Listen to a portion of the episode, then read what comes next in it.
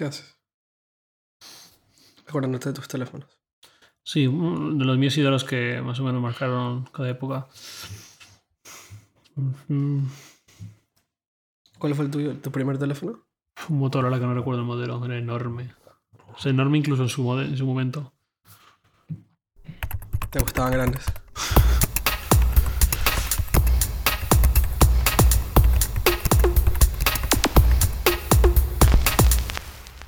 Tal vez la noticia más relevante de esta semana ha sido Windows 10. Sí, obviamente Windows 10. El anuncio del Windows 10. Nadie se esperaba Windows 10. No, había ningún rumor, ¿no? Todo el mundo decía Windows 9. Claro, era, eh, sería la, la, sucesión, ¿no? Dejaron de usar años. Dejaron, después de usar años empezaron a usar nombres raros, XP, eh, Vista. Se dieron cuenta que eso, no sé, no sé, es que el equipo de, de branding de, de Microsoft es bastante raro aplicaron números, 7, 8, One. One es lo que me gustaría a mí que, usaran en lugar de Windows. Ya, y ahora... Matar la marca Windows. Y ahora 10, que se saltan el 9. Eh, va a estar disponible a finales, bueno, se supone que a finales de 2015 o quién sabe cuándo. Algún momento de 2015. Y ahora hay una, una vista previa, una, una beta, pero no es ni beta, creo. no, es la technical preview un preview ahí medio mal hecho, bueno, no mal hecho, pero con demás, o sea, no es para usarse en el día a día. No es para el usuario. No vaya usted a... No es que esté mal hecho, es que no es para el usuario y el usuario que lo instale debe saber que no, no está pensado para su uso. Sí, no vaya usted a instalar, pensar que ahí puede, puede funcionar sus aplicaciones, pues no. Eh, es para, supongo que es para desarrolladores o para, y para fabricantes, ¿no? Por eso se llama preview técnico, ¿no? Mm. Em, esta, semana, eh, esta semana sacamos las reseñas de los iPhones en el 1040 y en Apple Weblog. Mm. Em, con, con pues, todos los comentarios que hemos recibido, buenos y malos. Eh, nos acusan de, de, de, que nos paga Apple. Ya nos gustaría que nos pague Apple. Ojalá, podría comer más. Sí, pero no es el caso. Que no significa nada que lo digamos aquí. Podemos estar mintiendo, pero si confían un poco en nosotros, pues no, no nos paga Apple por mucho que nos gustaría que nos pague. Ni siquiera por campañas de publicidad ni nada parecido, cero. Ya lo habíamos hablado antes y, habíamos, eh, pues habíamos comentado que Apple no suele ser, ser de las compañías que, de las empresas que pague por publicidad digital, suele ser más tradicional. Em, y pues no mucho más. No, no ha sido una semana particularmente movida en, en términos de noticias, de tecnología o de eventos de tecnología. Ah, hoy, mientras estamos grabando este, este, este podcast, salió el, rumor de que el lanzamiento de iPads no va a ser a finales de octubre, sino a mediados. Mm. y, y, pues no mucho más. Lo que más me interesa de ese evento, aparte de obviamente iPad y más retina, es sobre todo que me digan ya está disponible Yosemite. Yosemite, que ya salió la, la Golden Master, por cierto. Entonces, a ver, ¿hace algún tipo de sentido que la Golden Master, que, que adelanten el, el, el, evento para lanzar la, la, lanzar la versión final de Yosemite en la siguiente semana? ¿no? Que es un poco como, como, como suelen, suele ocurrir con Apple, que mm. hacen el evento y cuatro, cinco o siete días más tarde están lanzando ya con iOS así. Y con Yosemite puede ser, puede ser un poco lo mismo. Dicho eso, es curioso que haya un evento de nuevo donde, donde OS tiene protagonismo, porque llevábamos años sin un evento donde OS tiene algún tipo de protagonismo, si es que sucede, ¿no? Pero aparentemente es el caso. De nuevo Apple durante un evento anunciará una versión, una, la salida de una versión de OS mm, Más, más como la excusa que como protagonismo realmente, ¿no? No, no van a sea, no espero que digan nada nuevo, más allá de decir, y por cierto, Yosemite, ¿Tú crees? dentro de una semana o ya mismo no lo sé. ¿No crees que haya un, un tema de nuevas Macs? O sea, nueva, no sé si nuevas MacBook Air o nuevas MacBook Hay Mac Retina es lo que más... Hay Mac Retina, que, que, vale, que de por sí mismo tiene algún tipo de, de, de peso, pero, pero, pero a mí la impresión que me dio en el Developers Conference, en el, eh, que fue en, en, en, en, en verano, es que de nuevo eh, tenía cierto nivel de protagonismo. O sea, ocupó una, una porción relativamente, no, no decir grande, pero una porción larga de, de, la, de, la, conferencia, además, bueno, del keynote, además de que hubo un montón de cambios en, la, en, el, en el, sistema operativo. Eh, empieza a verse la dirección de la, del nuevo mandato Desde No. Exacto. Sí, exacto. Pero Fe- Federic está ahí metido también. Eh, se empieza a ver como esta nueva dirección que quiere tener Apple, que ya es como la segunda generación de la segunda generación, porque, porque OS X fue, es, la, es la, como la, la segunda generación de sistemas operativos en Apple. Primero estaba eh, el macOS y todas las versiones de macOS eh, que eran mono, mono, mono, monotasking, eh, tenía una serie de... bueno, en mi opinión, eran sistemas operativos relativamente inmaduros o, o caducos para la época. Y OS X generó, OS X fue la segunda generación. En- en- Regresó Jobs con Next de la mano Mm. y el sistema operativo OS X es basado en Next, en Next Step. Y además la propia keynote de, de OS X fue, fue muy especial dentro de las que hacía Apple para sus sistemas operativos. Fue cuando sacaron el ataúd Claro, claro, claro. diciendo claro. que ha muerto os, os 9, Sí. os 9 y a partir de ahora todo va a ser distinto. Y fue un cambio, ta- tal vez ya es un poco viejo para hablar de ese, o sea, es un poco viejo para que muchos recuerden lo que implicaba ese cambio, o tal vez Ap- Apple y las Macs no eran particularmente populares en aquella época, pero a los que nos tocó vivir el cambio de, de OS 9, de macOS 9 a macOS 10, primero que macOS 10 10.0 era inusable. Era, completamente inusable, créeme, era, era, era, era ridículo. Eh, y la gran mayoría de nosotros teníamos eh, Dual Boot con 9 y 10. Porque la gran mayoría de aplicaciones usables, estables, estaban en 9. Pero por otro lado, nos encantaría usar el, el OS X porque la interfaz era súper bonita, pero era un sistema operativo, honestamente, era muy inestable. Era eh, pesado, requería de bastante tarjeta gráfica y las Macs estaban construidas alrededor de un sistema operativo que no requería de demasiada, demasiado poder procesador gráfico para, para que funcione. Luego llegó 10.1, que me parece que no pasó ni un año entre 10.0 y 10.1. Y 10.1 por primera vez era estable y era usable. Pero el mismo problema de siempre, las aplicaciones no eran, no estaban adaptadas a OS X.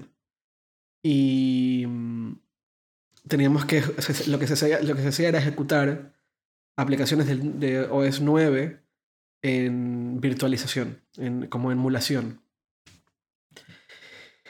Entonces, bueno, eh, avanzó el sistema operativo, eh, los developers, developers apostaron por, por OS X, eh, Apple empezó a acelerar un poco la, la adopción, un poco a mejorar sus máquinas, lo cual llevó a Intel, pero eh, em, esa fue la segunda, la, la gran genera- la segunda gran generación de, de- de sistemas operativos de Apple.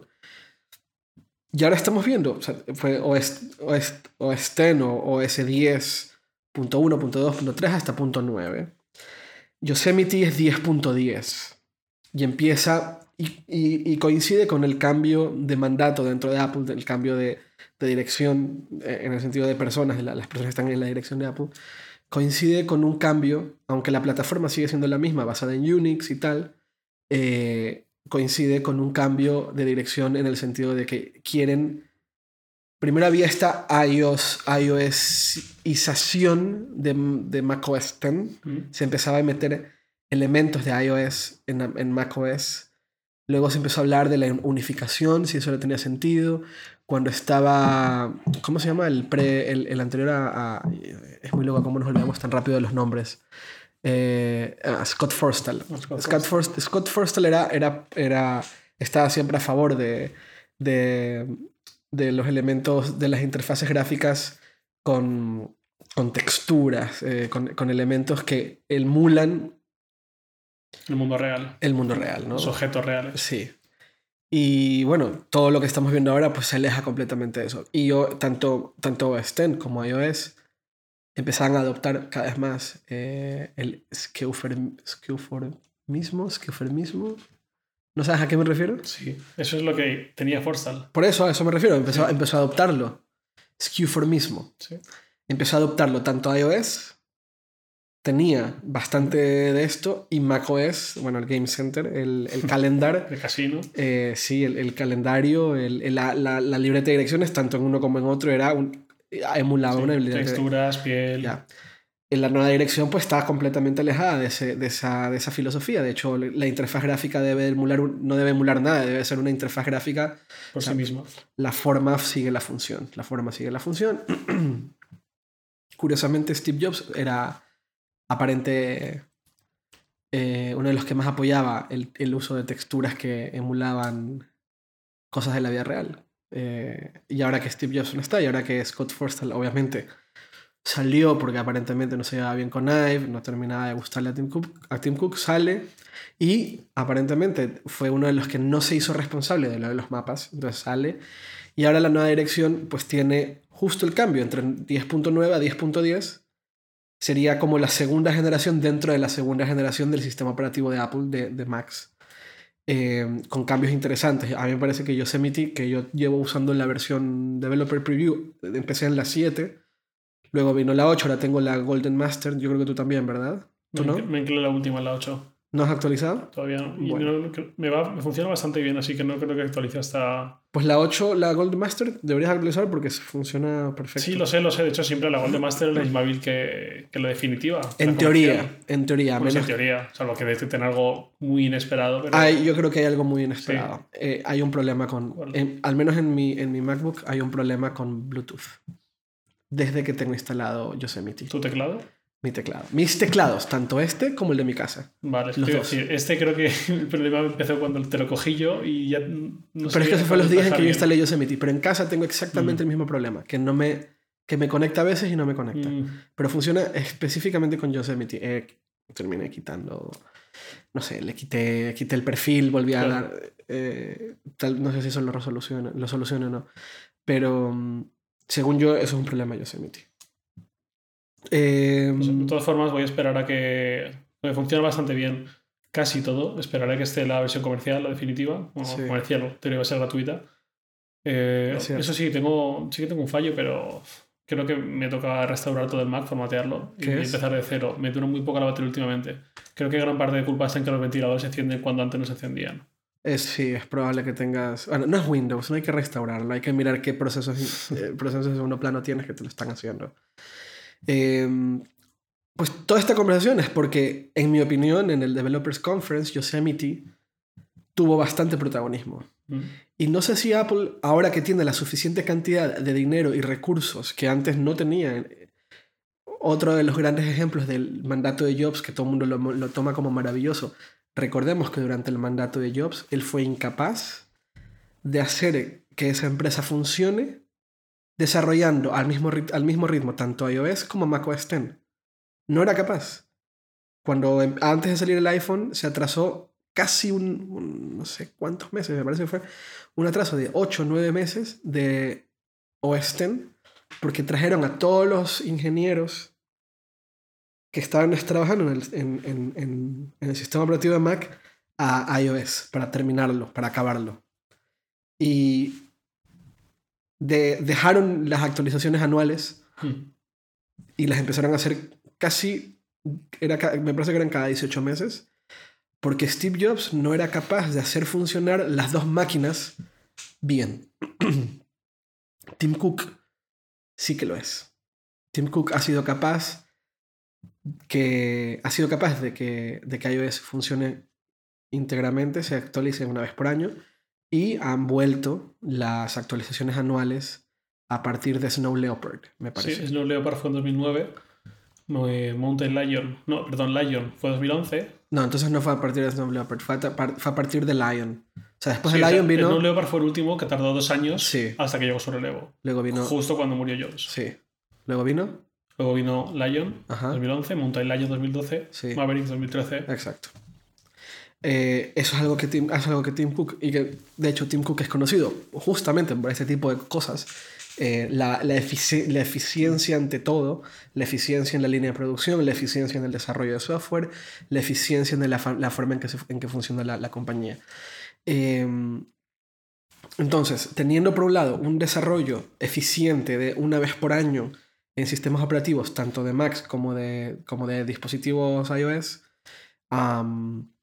y un, en mi opinión, un avance bastante interesante, eh, donde de nuevo vemos innovaciones realmente útiles en el sistema operativo de Mac, como la lo de handoff, la integración entre un sistema entre un dispositivo y otro, siento que de nuevo vemos algún tipo de, de algún tipo de, de, de, protagonismo más allá del anuncio en sistemas, en, sistemas operativos para Mac. Eso es, eso es, lo que yo estoy viendo. Uh, también tengo en mi cabeza tengo todas estas teorías de, de cómo Apple intentó lidiar eh, con lo de escritorio móvil, que es el mismo dilema que tiene Microsoft escritorio móvil, que para ellos es un solo sistema operativo. Para Apple es un sistema operativo que funcione bien en, en desktop, un sistema operativo que funcione bien en, en, dispositivos táctiles, pero que al ser el mismo ecosistema... Puentes entre ellos. Puentes entre ellos, que es lo de handoff, lo de... Sí, de eso hablamos en el Eduardo Marín, habló de ello esta semana. Sí. Eh, y todo esto a mí me resulta muy interesante. Siento que es, algo, es, un, es una base para cosas muy grandes que iremos viendo a lo largo del tiempo.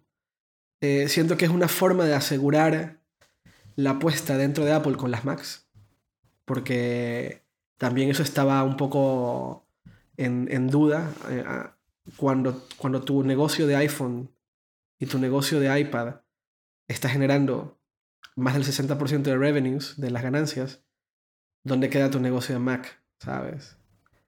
Pero para muchas personas las Macs siguen siendo demasiado importantes como para pensar en, en, en que eso debería acabarse. Totalmente de acuerdo. Yo puedo, puedo, vivir sin iPhone perfectamente, pero no podía vivir sin Mac. No, ¿De verdad? Me planteo volver a Windows.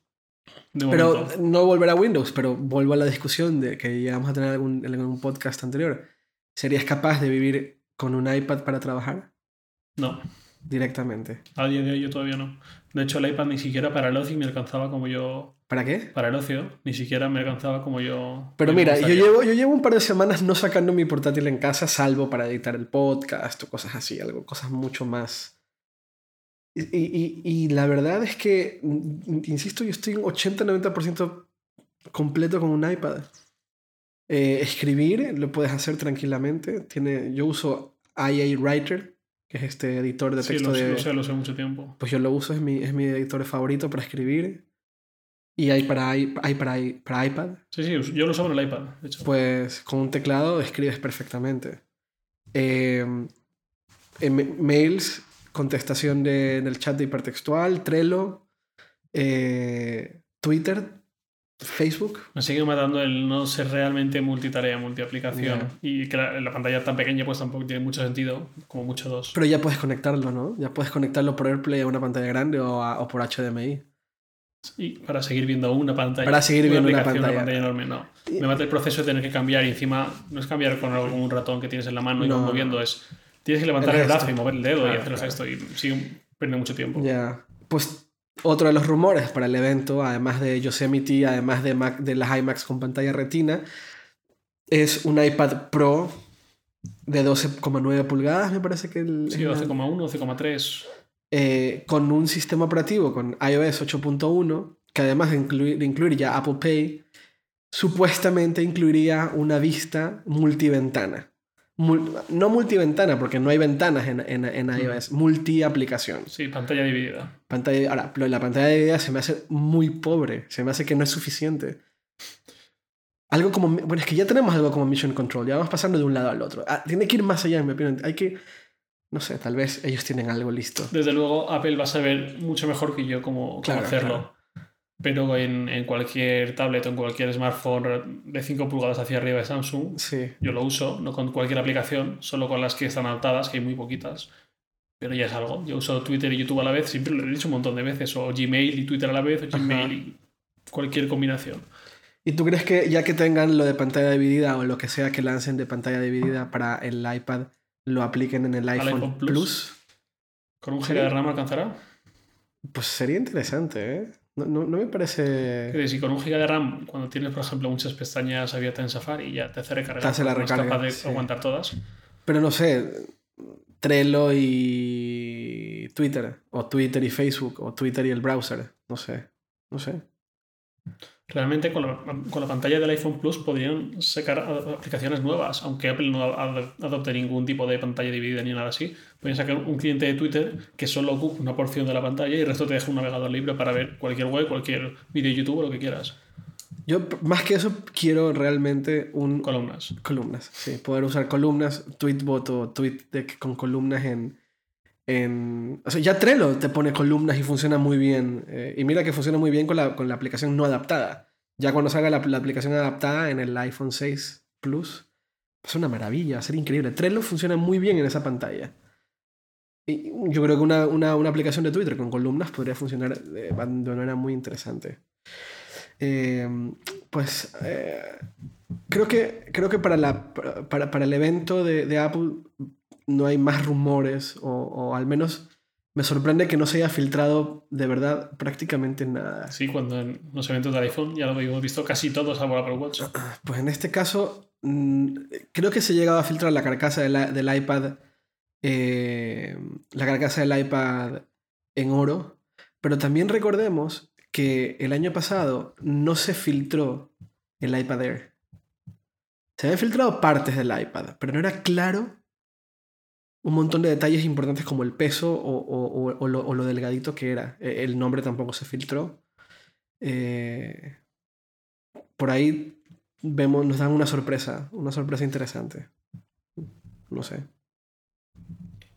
Después del evento del iPad, o de lo que presentan los nuevos iPad, llegará Nexus unos días después. Sí. Android L por fin. Sí. Que Nexus, el Nexus 6 hecho por, por, por Motorola, ¿no? Eso, todos los rumores, to, todas las filtraciones apuntan ahí. Nexus 6 de 6 pulgadas o 5,9 pulgadas hecho sí. por Motorola. Más grande que el iPhone 6 Plus. Bueno, más grande no, más pantalla. Más pantalla. No creo que sea más grande. El tamaño creo que sea igual. Y más hecho por Motorola. Y no sé si ha filtrado, se filtró la carcasa, pero no vi las medidas. Okay. No sé, veremos. Y, y, y, otra cosa que también llevo pensando esta semana es que Apple va a tener, eh, va a tener van a tener 6-7 meses de locura. O sea, iPhone 6 y las ventas que aparentemente son, están siendo salvajes. A, a el, el, iPad y lo que sea que lancen junto al iPad. Y luego en enero, febrero, el Apple Watch. Se estrenará el Apple Watch. ¿Quién dijo 14 de febrero? Sí, 14 de febrero. Leí eso, no recuerdo dónde, por el día de San Valentín y esto. Pero... Yo, calculo, yo calculo que enero no va a ser la fecha, pero yo sí creo que febrero o a más tardar marzo. Tal vez como sí, el ciclo que tenía, marzo. como el ciclo que tenía antes Apple de marzo, marzo septiembre. El primer iPad. Bueno, sí, los primeros los iPad. primeros iPads que eran en marzo y luego. Sí, se perdió. Eh, no sé si sea interesante. Y de nuevo veremos esta, esta, esta, esta dinámica que me encanta la dinámica del Mobile World Congress y todas las empresas en el mobile lanzando como locos eh, eh, producto y Apple por su lado lanzando en este caso el Apple Watch y lo que implica. Eh, va a ser, en mi opinión, vienen unos meses muy interesantes de, de movimiento tecnológico de la industria eh, porque, porque evidentemente veremos una respuesta anticipada o no al Apple Watch en el mobile por, por parte de, de muchas empresas. Ya vimos cierta, cierta respuesta en, el, en la IFA, pero todavía no, no habíamos visto en lo que había lanzado Apple. Ahora ya visto, sin lanzarse, me recuerda un poco a los meses previos al iPhone, en que la industria reaccionó como loca a un dispositivo que todavía no estaba en la calle y que no tenían claro qué significaría. Después vimos qué significaría.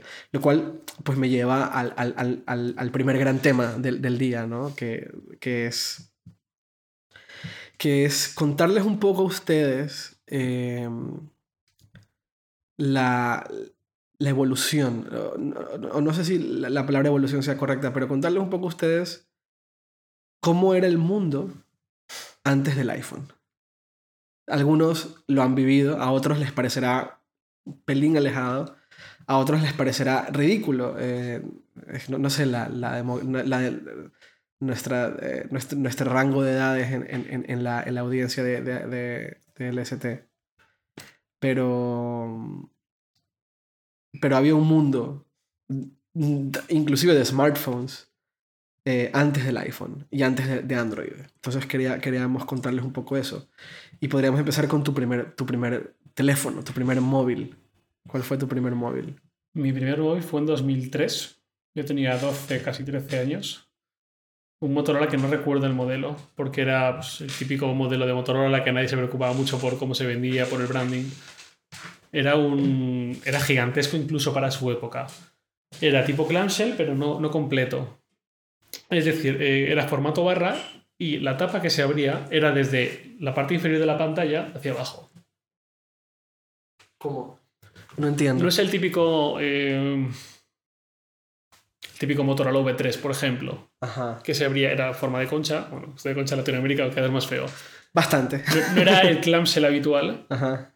eh, sino que solo se abría una tapa que cubría solo el teclado, no la pantalla. ¿Ya?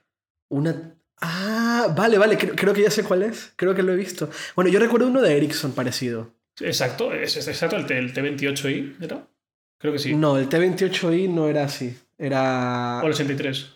Creo que era el 83. Sí, pues eh, exacto. Pues algo así, pero el- ese- los Ericsson eran muy pequeñitos desde casi Sí, era- eran, eran Este. Motorola era gigantesco, incluso para su época. Ajá. Y tapaba el teclado, pero no tapaba el auricular y tenía pantalla, Tenía pantalla, por supuesto, monocroma. pero de dos líneas, una cosa pequeña. No, no, ya era algo superior. No, no era como esos Ericsson. Los Ericsson sí que tenían dos líneas. Sí, o, sí, sí, sí. Ya. O algún Siemens primitivo también. Sí, Y, y tenía antena externa. obvio. Pero en ese, en ese momento ya no todos tenían. Por eso te digo que en ese momento ya grande.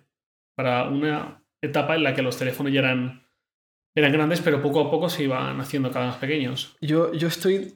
A ver, yo no recuerdo mi primer móvil. Eh, es- Lo recuerdo, pero no recuerdo el modelo. Puedo buscarlo y enlazarlo ya cuando publiquemos el podcast. Mm.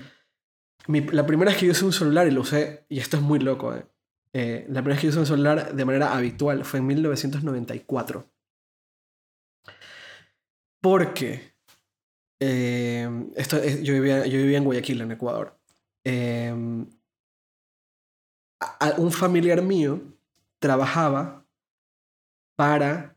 eh, trabajaba en un banco. Tenía un puesto, de hecho, importante en un banco. Un, un puesto alto en un banco, un puesto de confianza alto en un banco en Ecuador. Y el dueño de ese banco era, fue el dueño de la primer... Fue el, el que se le ocurrió poner la primera compañía de celular en Ecuador no me acuerdo cómo se llama, terminó comprando la Slim. Terminó siendo Porta. ¿Cómo no? Sí, eh, para los ecuatorianos, si hay algún ecuatoriano que me escuche, pues es la que terminó siendo Porta, que ahora es Claro. Pues, eh, generalizaron el nombre Claro en toda Latinoamérica, sal- salvo en México.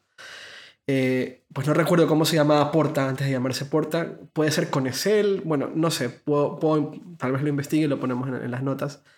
Pero, eh, pues el dueño de, esa compañía celular eh, trabajaba junto con este familiar que yo tengo en el banco. Él era el dueño del banco, era el dueño de esta empresa. Y la razón, la, razón por la cual empezamos a usar móviles fue, fue una razón un poco triste. Un tío mío, bastante joven, y si alguien en Ecuador me escuchará, tal vez recuerde esta historia, pero un tío mío, eh, eh, que era productor de televisión, eh, eh, murió. Murió. Murió muy joven, murió a los 27 años de un accidente, un accidente de, de coche de auto. Eh, se quedó dormido en, año, en Navidad. Se quedó dormido en Navidad, esto era en 94. Y el accidente no lo mató, el accidente de hecho lo dejó, lo dejó mal. Y estuvo cuatro meses en el hospital en terapia intensiva intentando recuperarse, al final no se recuperó. Y durante esos cuatro meses ah, era, era vital el tema de la comunicación por las medicinas y por una serie de cosas. Entonces, eh, pues nos dieron móviles. Algunos tenían, no me acuerdo cuántos móviles eran, esto, esto insisto, es 94, fue hace 20 años ya. Eh, pero esa fue la primera vez que yo empecé a usar habitualmente un teléfono. Y recuerdo dos cosas. Era Motorola, eso sí lo recuerdo sin duda. Pero recuerdo que la batería le duraba muy poco. O sea, la batería duraba tres horas, puede ser. Eh, Yo, yo recuerdo que había que tenerlo cargando. O sea, podía salir y, andar y dar. Recuerdo que llamar era carísimo, recibir llamadas era igual, era carísimo para quien sea que te llama, llama, llamase. Eh, pero ese fue mi primer móvil. Después de, después de eso, eh, curiosamente en Ecuador la telefonía móvil se... No sé si se... No, no voy a decir que se popularizó eh, rápido, pero sí voy a decir que llegó muy pronto. Llegó mucho más pronto de que en, muchos que en muchos otros países.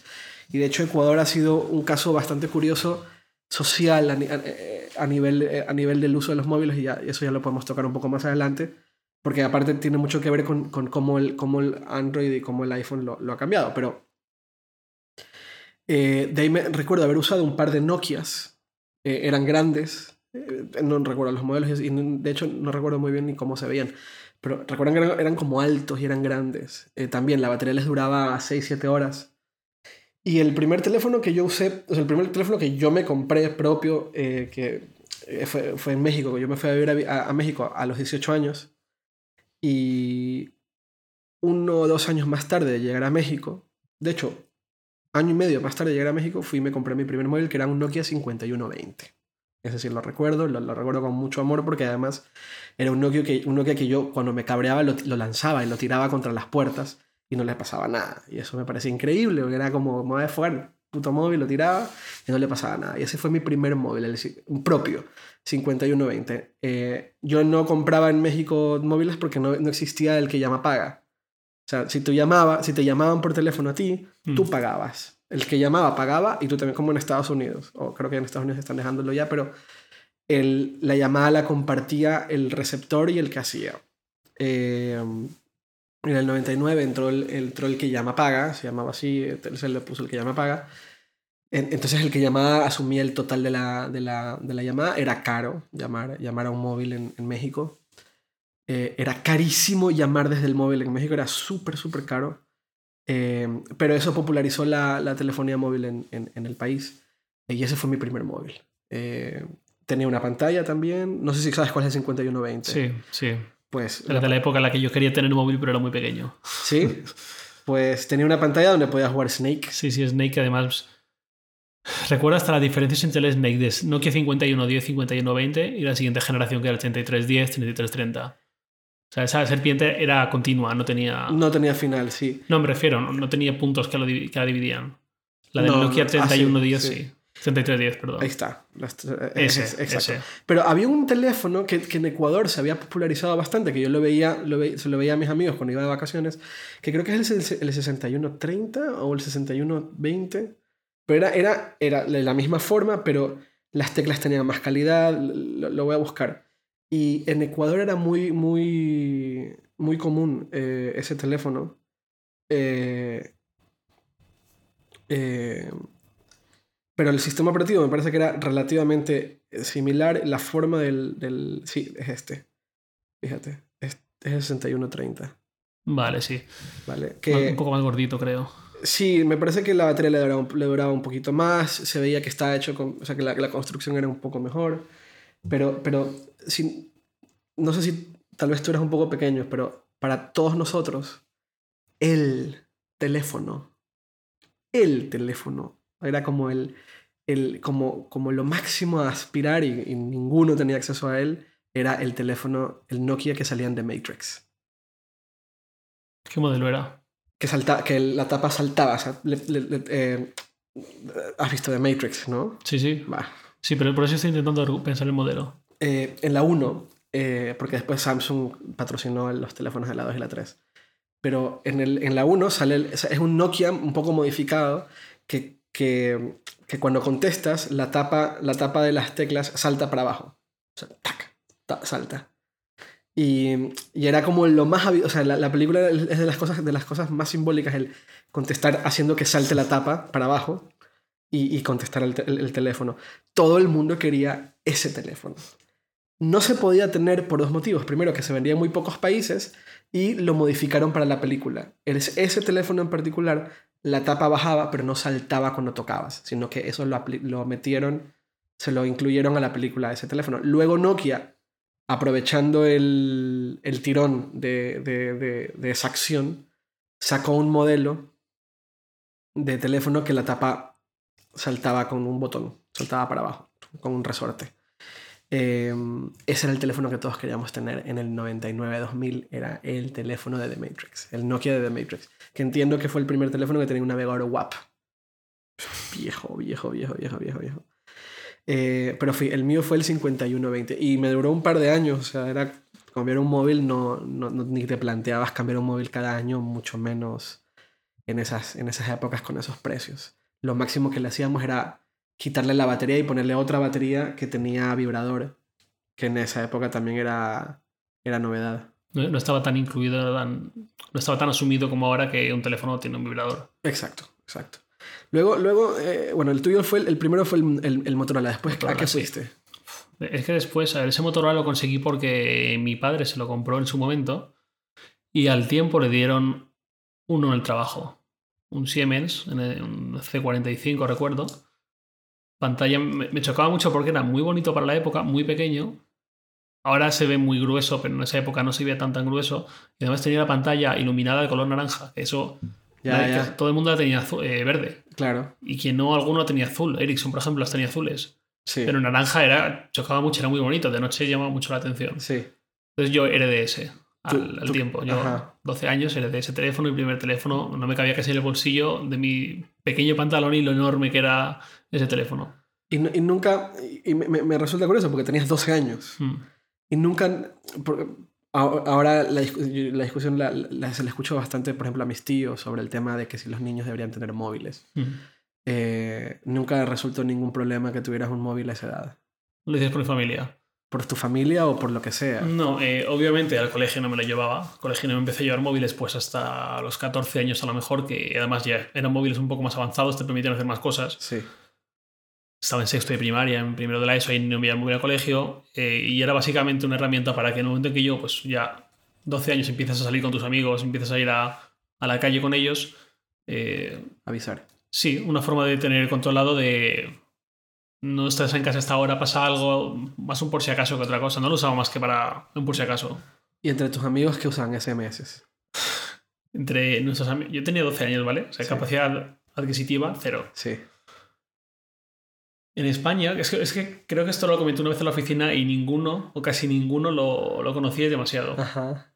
En esa época, 2002, cuando empezaron a haber teléfonos móviles ya masivos, incluso entre niños poco a poco, hasta 2006, 7, 8, no lo sé. Yo creo que dejé de hacerlo por mayor, pero los pequeños seguían haciéndolo. Ajá. Lo que se hacía era hacer llamadas perdidas. Claro, sí. Eh, dame un toque, creo que le decían. sí, ¿no? exacto, de un toque. Dame un toque. Y tú hacías la llamada perdida y te llamaban de vuelta desde el móvil fijo. O no, ¿O no? o no. Te hacían el toque de vuelta. Sí.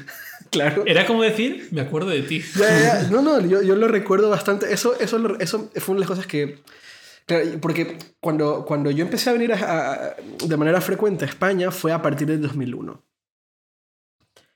Eh, mis papás ya vivían aquí y, y yo llegué y había una fiebre extrema del SMS Mm. y de los, los ringtones, los, los tonos. Los politonos. Los sí. politonos. Uf, qué horror. Era una fiebre, una fiebre loquísima con las dos cosas.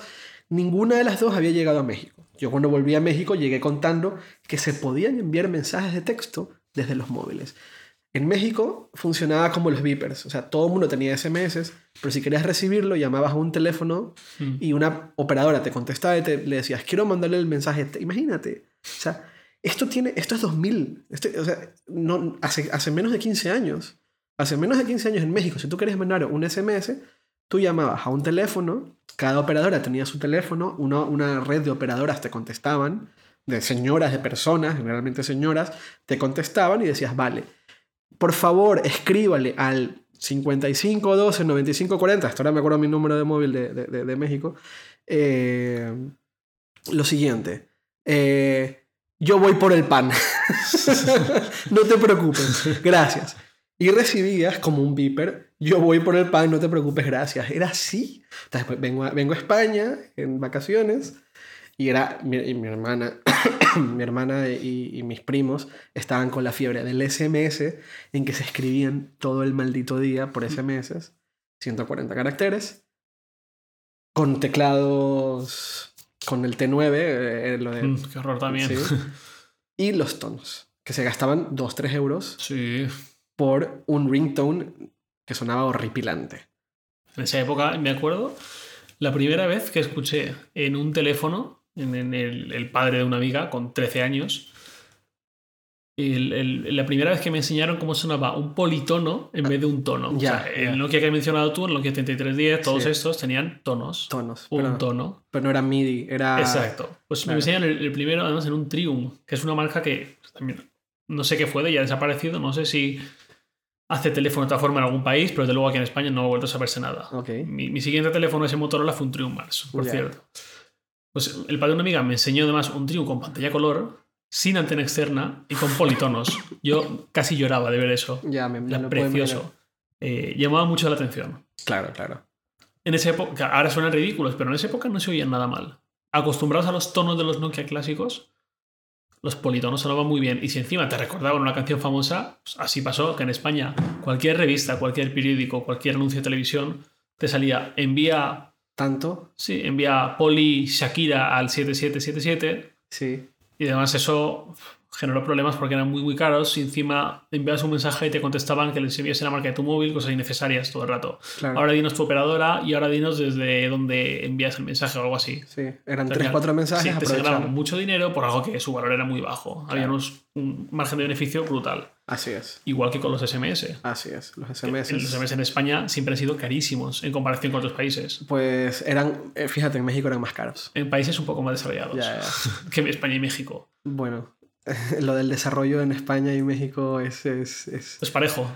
eh, sí, sí, Bueno, sí. Uno es la alza y otro a la baja, pero más o menos sí, es parejo. sí. Pues por eso digo que en países más, al norte de Europa quizás, Ajá. Reino Unido, Eran, eran regalados o... eran regalados o, o gratis. pues, lo que vemos ahora. Sí. Ahora Ilimitados. casi sí, ilimitados, como la morralla. Sí, exacto. Pues en México también eran muy caros y tardó, me parece que en, en México en los primeros, esto del SMS, de mandar SMS, llegó, puedo estar equivocado, pero si no me equivoco llegó en 2003. Si no fue en 2003, fue en 2002. No, fue en 2002. Que se popularizó enviar y recibir SMS. Eh, y era raro porque muchas veces yo mandaba SMS a personas, les llegaba el mensaje y no entendían qué estaba pasando, o sea, porque estoy recibiendo un mensaje tuyo. Eh, pero se empezó a popularizar. Y luego de eso yo, yo, yo compré algún Nokia que, que tenía ya los ringtones con MIDI. Me, pare- me parece que tenía un puerto de, de, de IR, de, Mm, infrarrojo. Em, Do- 2003 fue cuando se empezaron a popularizar ya del todo las pantallas a color. Que hasta 2002 no había apenas terminales. O sea, el Nokia 7650 que ¿Cuál costaba. fue tu primer móvil, móvil con pantalla color? Primer móvil con pantalla a color, un TSM. TSM a muchos les sonará chino, o a, a jóvenes y a no españoles. Ajá. O a gente que no está en España, no está en España en esa época. TSM era la marca que utilizaba propia Movistar Ajá. para sus teléfonos móviles. Ok. Sacó y fabricada por, por, por, alguna fábrica en... Mm, en ese momento ni me preocupaba por eso, Ah, pero no sé, si, no sé quién lo fabricaba. Pero eran teléfonos baratos y que encima los vendían, pues, por ejemplo, mi, mi primer móvil con pantalla por STSM era el TSM5, fue en la Navidad de 2003 a 2004, creo, o 2000, no, 2002 a 2003 creo que fue, Ok, no estoy muy seguro. Y un- se vendía por 99 euros de prepago, que eso era muy, muy, muy habitual. claro. Una cifra relativamente baja, muy Sí. asequible, de cara a Navidad hacían campañas brutales, todo el mundo acababa comprando eso y encima te daban, está muy de moda, 99 euros con 99 euros de saldo. Ah, mira.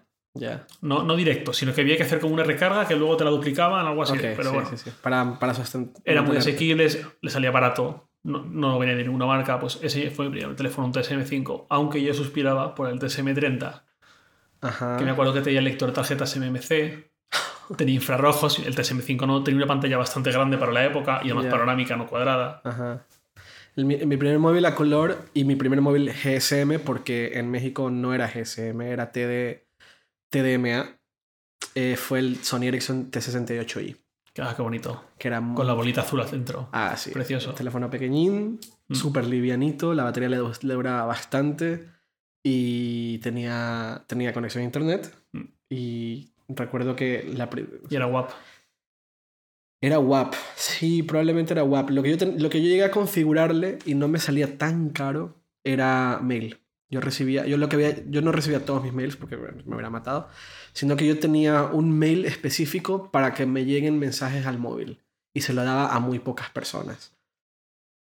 Si hay una emergencia, si ves que no te contesto, lo que sea, mándame un mail a esta dirección y me llega el móvil. Y le había puesto al móvil que revisara mails cada 20 minutos que solo bajaba el, el, el, el, asunto y, y ya. Y ese teléfono no tenía cámara de fotos, pero vendían el accesorio que se lo conectabas abajo. Sí, ¿lo tuviste? Nunca lo tuve. Alguna vez alguien me lo regaló y me eh, eh, tomaba unas fotos de mierda. Sí.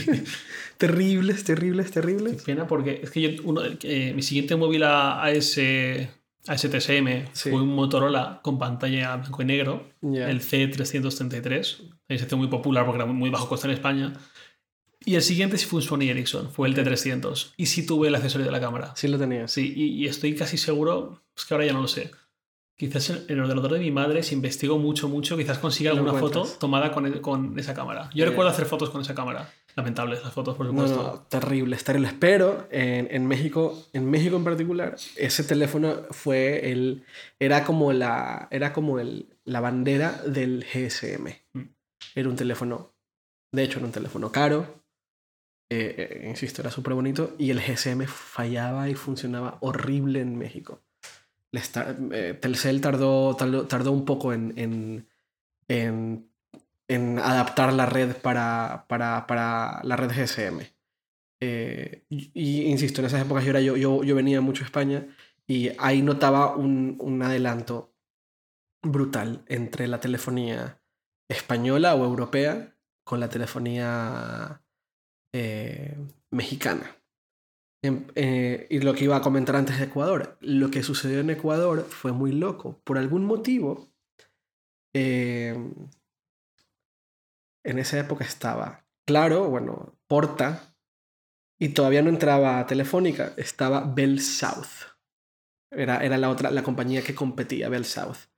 Por algún motivo, alguien tuvo la ingeniosa idea, ingeniosa para el consumidor, no para la operadora, de mantener el, el costo de las llamadas de teléfono súper altas,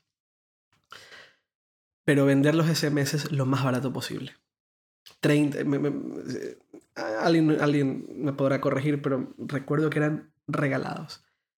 Lo cual desató una especie de fiebre en Ecuador del SMS y una fiebre de adquirir móviles. Para, para dar contexto, a mitad de Sí. eso, ¿cuál era la situación económica en Ecuador? ¿La clase media era fuerte? No, no, no. En Ecuador, en Ecuador era inexistente la clase media. En, en, en- en- 2002, 2003, sí, más o menos. completamente inexistente. Ecuador venía de crisis tras crisis tras crisis económica, política, social, Devaluaciones. de evaluaciones. eh, llevaban ya, el, el país ya llevaba algunos años y tardó algunos años más en que un presidente terminara su mandato. Eh, el último presidente que terminó el mandato fue, fue Sixto Durán Ballén. Luego de Sixto Durán Ballén vino este presidente que es muy famoso, que duró oh, 10 meses, que es Abdallah Bucaram. No sé si sabes quién es. Que cantaba con guitarra. Ese, ese, entre Abdallah Bucaram y Correa, el actual, hubo una sucesión de presidentes que no terminaban su mandato con sus crisis, con sus eh, corralitos, con, bueno, un montón de feriado bancario, lo llamaba ya. Mató la clase media. Entonces, o tenías mucha plata, tenías mucho dinero, o no tenías nada. Era, era una cosa muy loca. Todo Ecuador estaba vuelto loco con los SMS. Vuelto loco. Posibilidad de comunicarse a muy, muy bajo coste. Exactamente. Entonces todo el mundo empezó a adqui- adquirir móviles porque también te vendían móviles de prepago por nada. Y era una, es un caso de estudio, en mi opinión, y alguna vez yo he conversado con personas relacionadas con el tema de la telefonía en Latinoamérica y siempre me hablan de Ecuador, tanto de Ecuador como de Venezuela, como casos de estudio en la adopción de telefonía de, la, de los dispositivos móviles en diferentes fases, porque la fiebre de BlackBerry también llegó a Ecuador, así como llegó a Venezuela. Ahora mismo en Ecuador hay una fiebre loca con WhatsApp, pero también son ciudades, son, Ecuador es una sociedad pequeña, conservadora, donde cualquier moda se, expo- se, se- exponencia, tanto por, por, por querer, por- tanto por querer ser como... eh, eh, por querer llegar a algo que tal vez no tienes. eh, normalmente es tener un móvil, es este... Es... la palabra, no, no, no, no, me, no me llega la palabra, no, no, no, encuentro la palabra correcta, pero el, es, es esta necesidad de tener algo que tal vez a la cual no, tal vez no tienes acceso. Algo demasiado aspiracional. Sí, sí. Ah, Y, y supera el aspiracional porque Utópico casi. eh, más que utópico es, ves a todo un, un sector social grande pero pequeño al mismo tiempo, grande desde tu punto de vista, pequeño porque Ecuador es una, ciudad, una sociedad pequeñita de 12 millones de habitantes nada más. Todo el tiempo hablando de una sola cosa, en este caso en los SMS, y, no y tú no siendo parte. Entonces terminabas cayendo, terminabas comprando y echándola a los SMS. Y eso pasaba en Ecuador, mientras en, en otros países pues la telefonía iba, iba, iba mal o les costaba. Bueno, ahora esto, todas estas conversaciones ya suenan ridículas porque ahora la telefonía y el, y el acceso a los móviles es universal. Pero sí, eh, eh, eh, la gran, o sea, the big thing, el, el- el- el gran, la gran conversación, la gran revolución social, como ahora puede ser las apps, eran los SMS. Eh, en México hay un momento en que explotó, evidentemente, el tema de los SMS. Todo el mundo se escribía y todo era, era por, por medio de, mensajes de texto.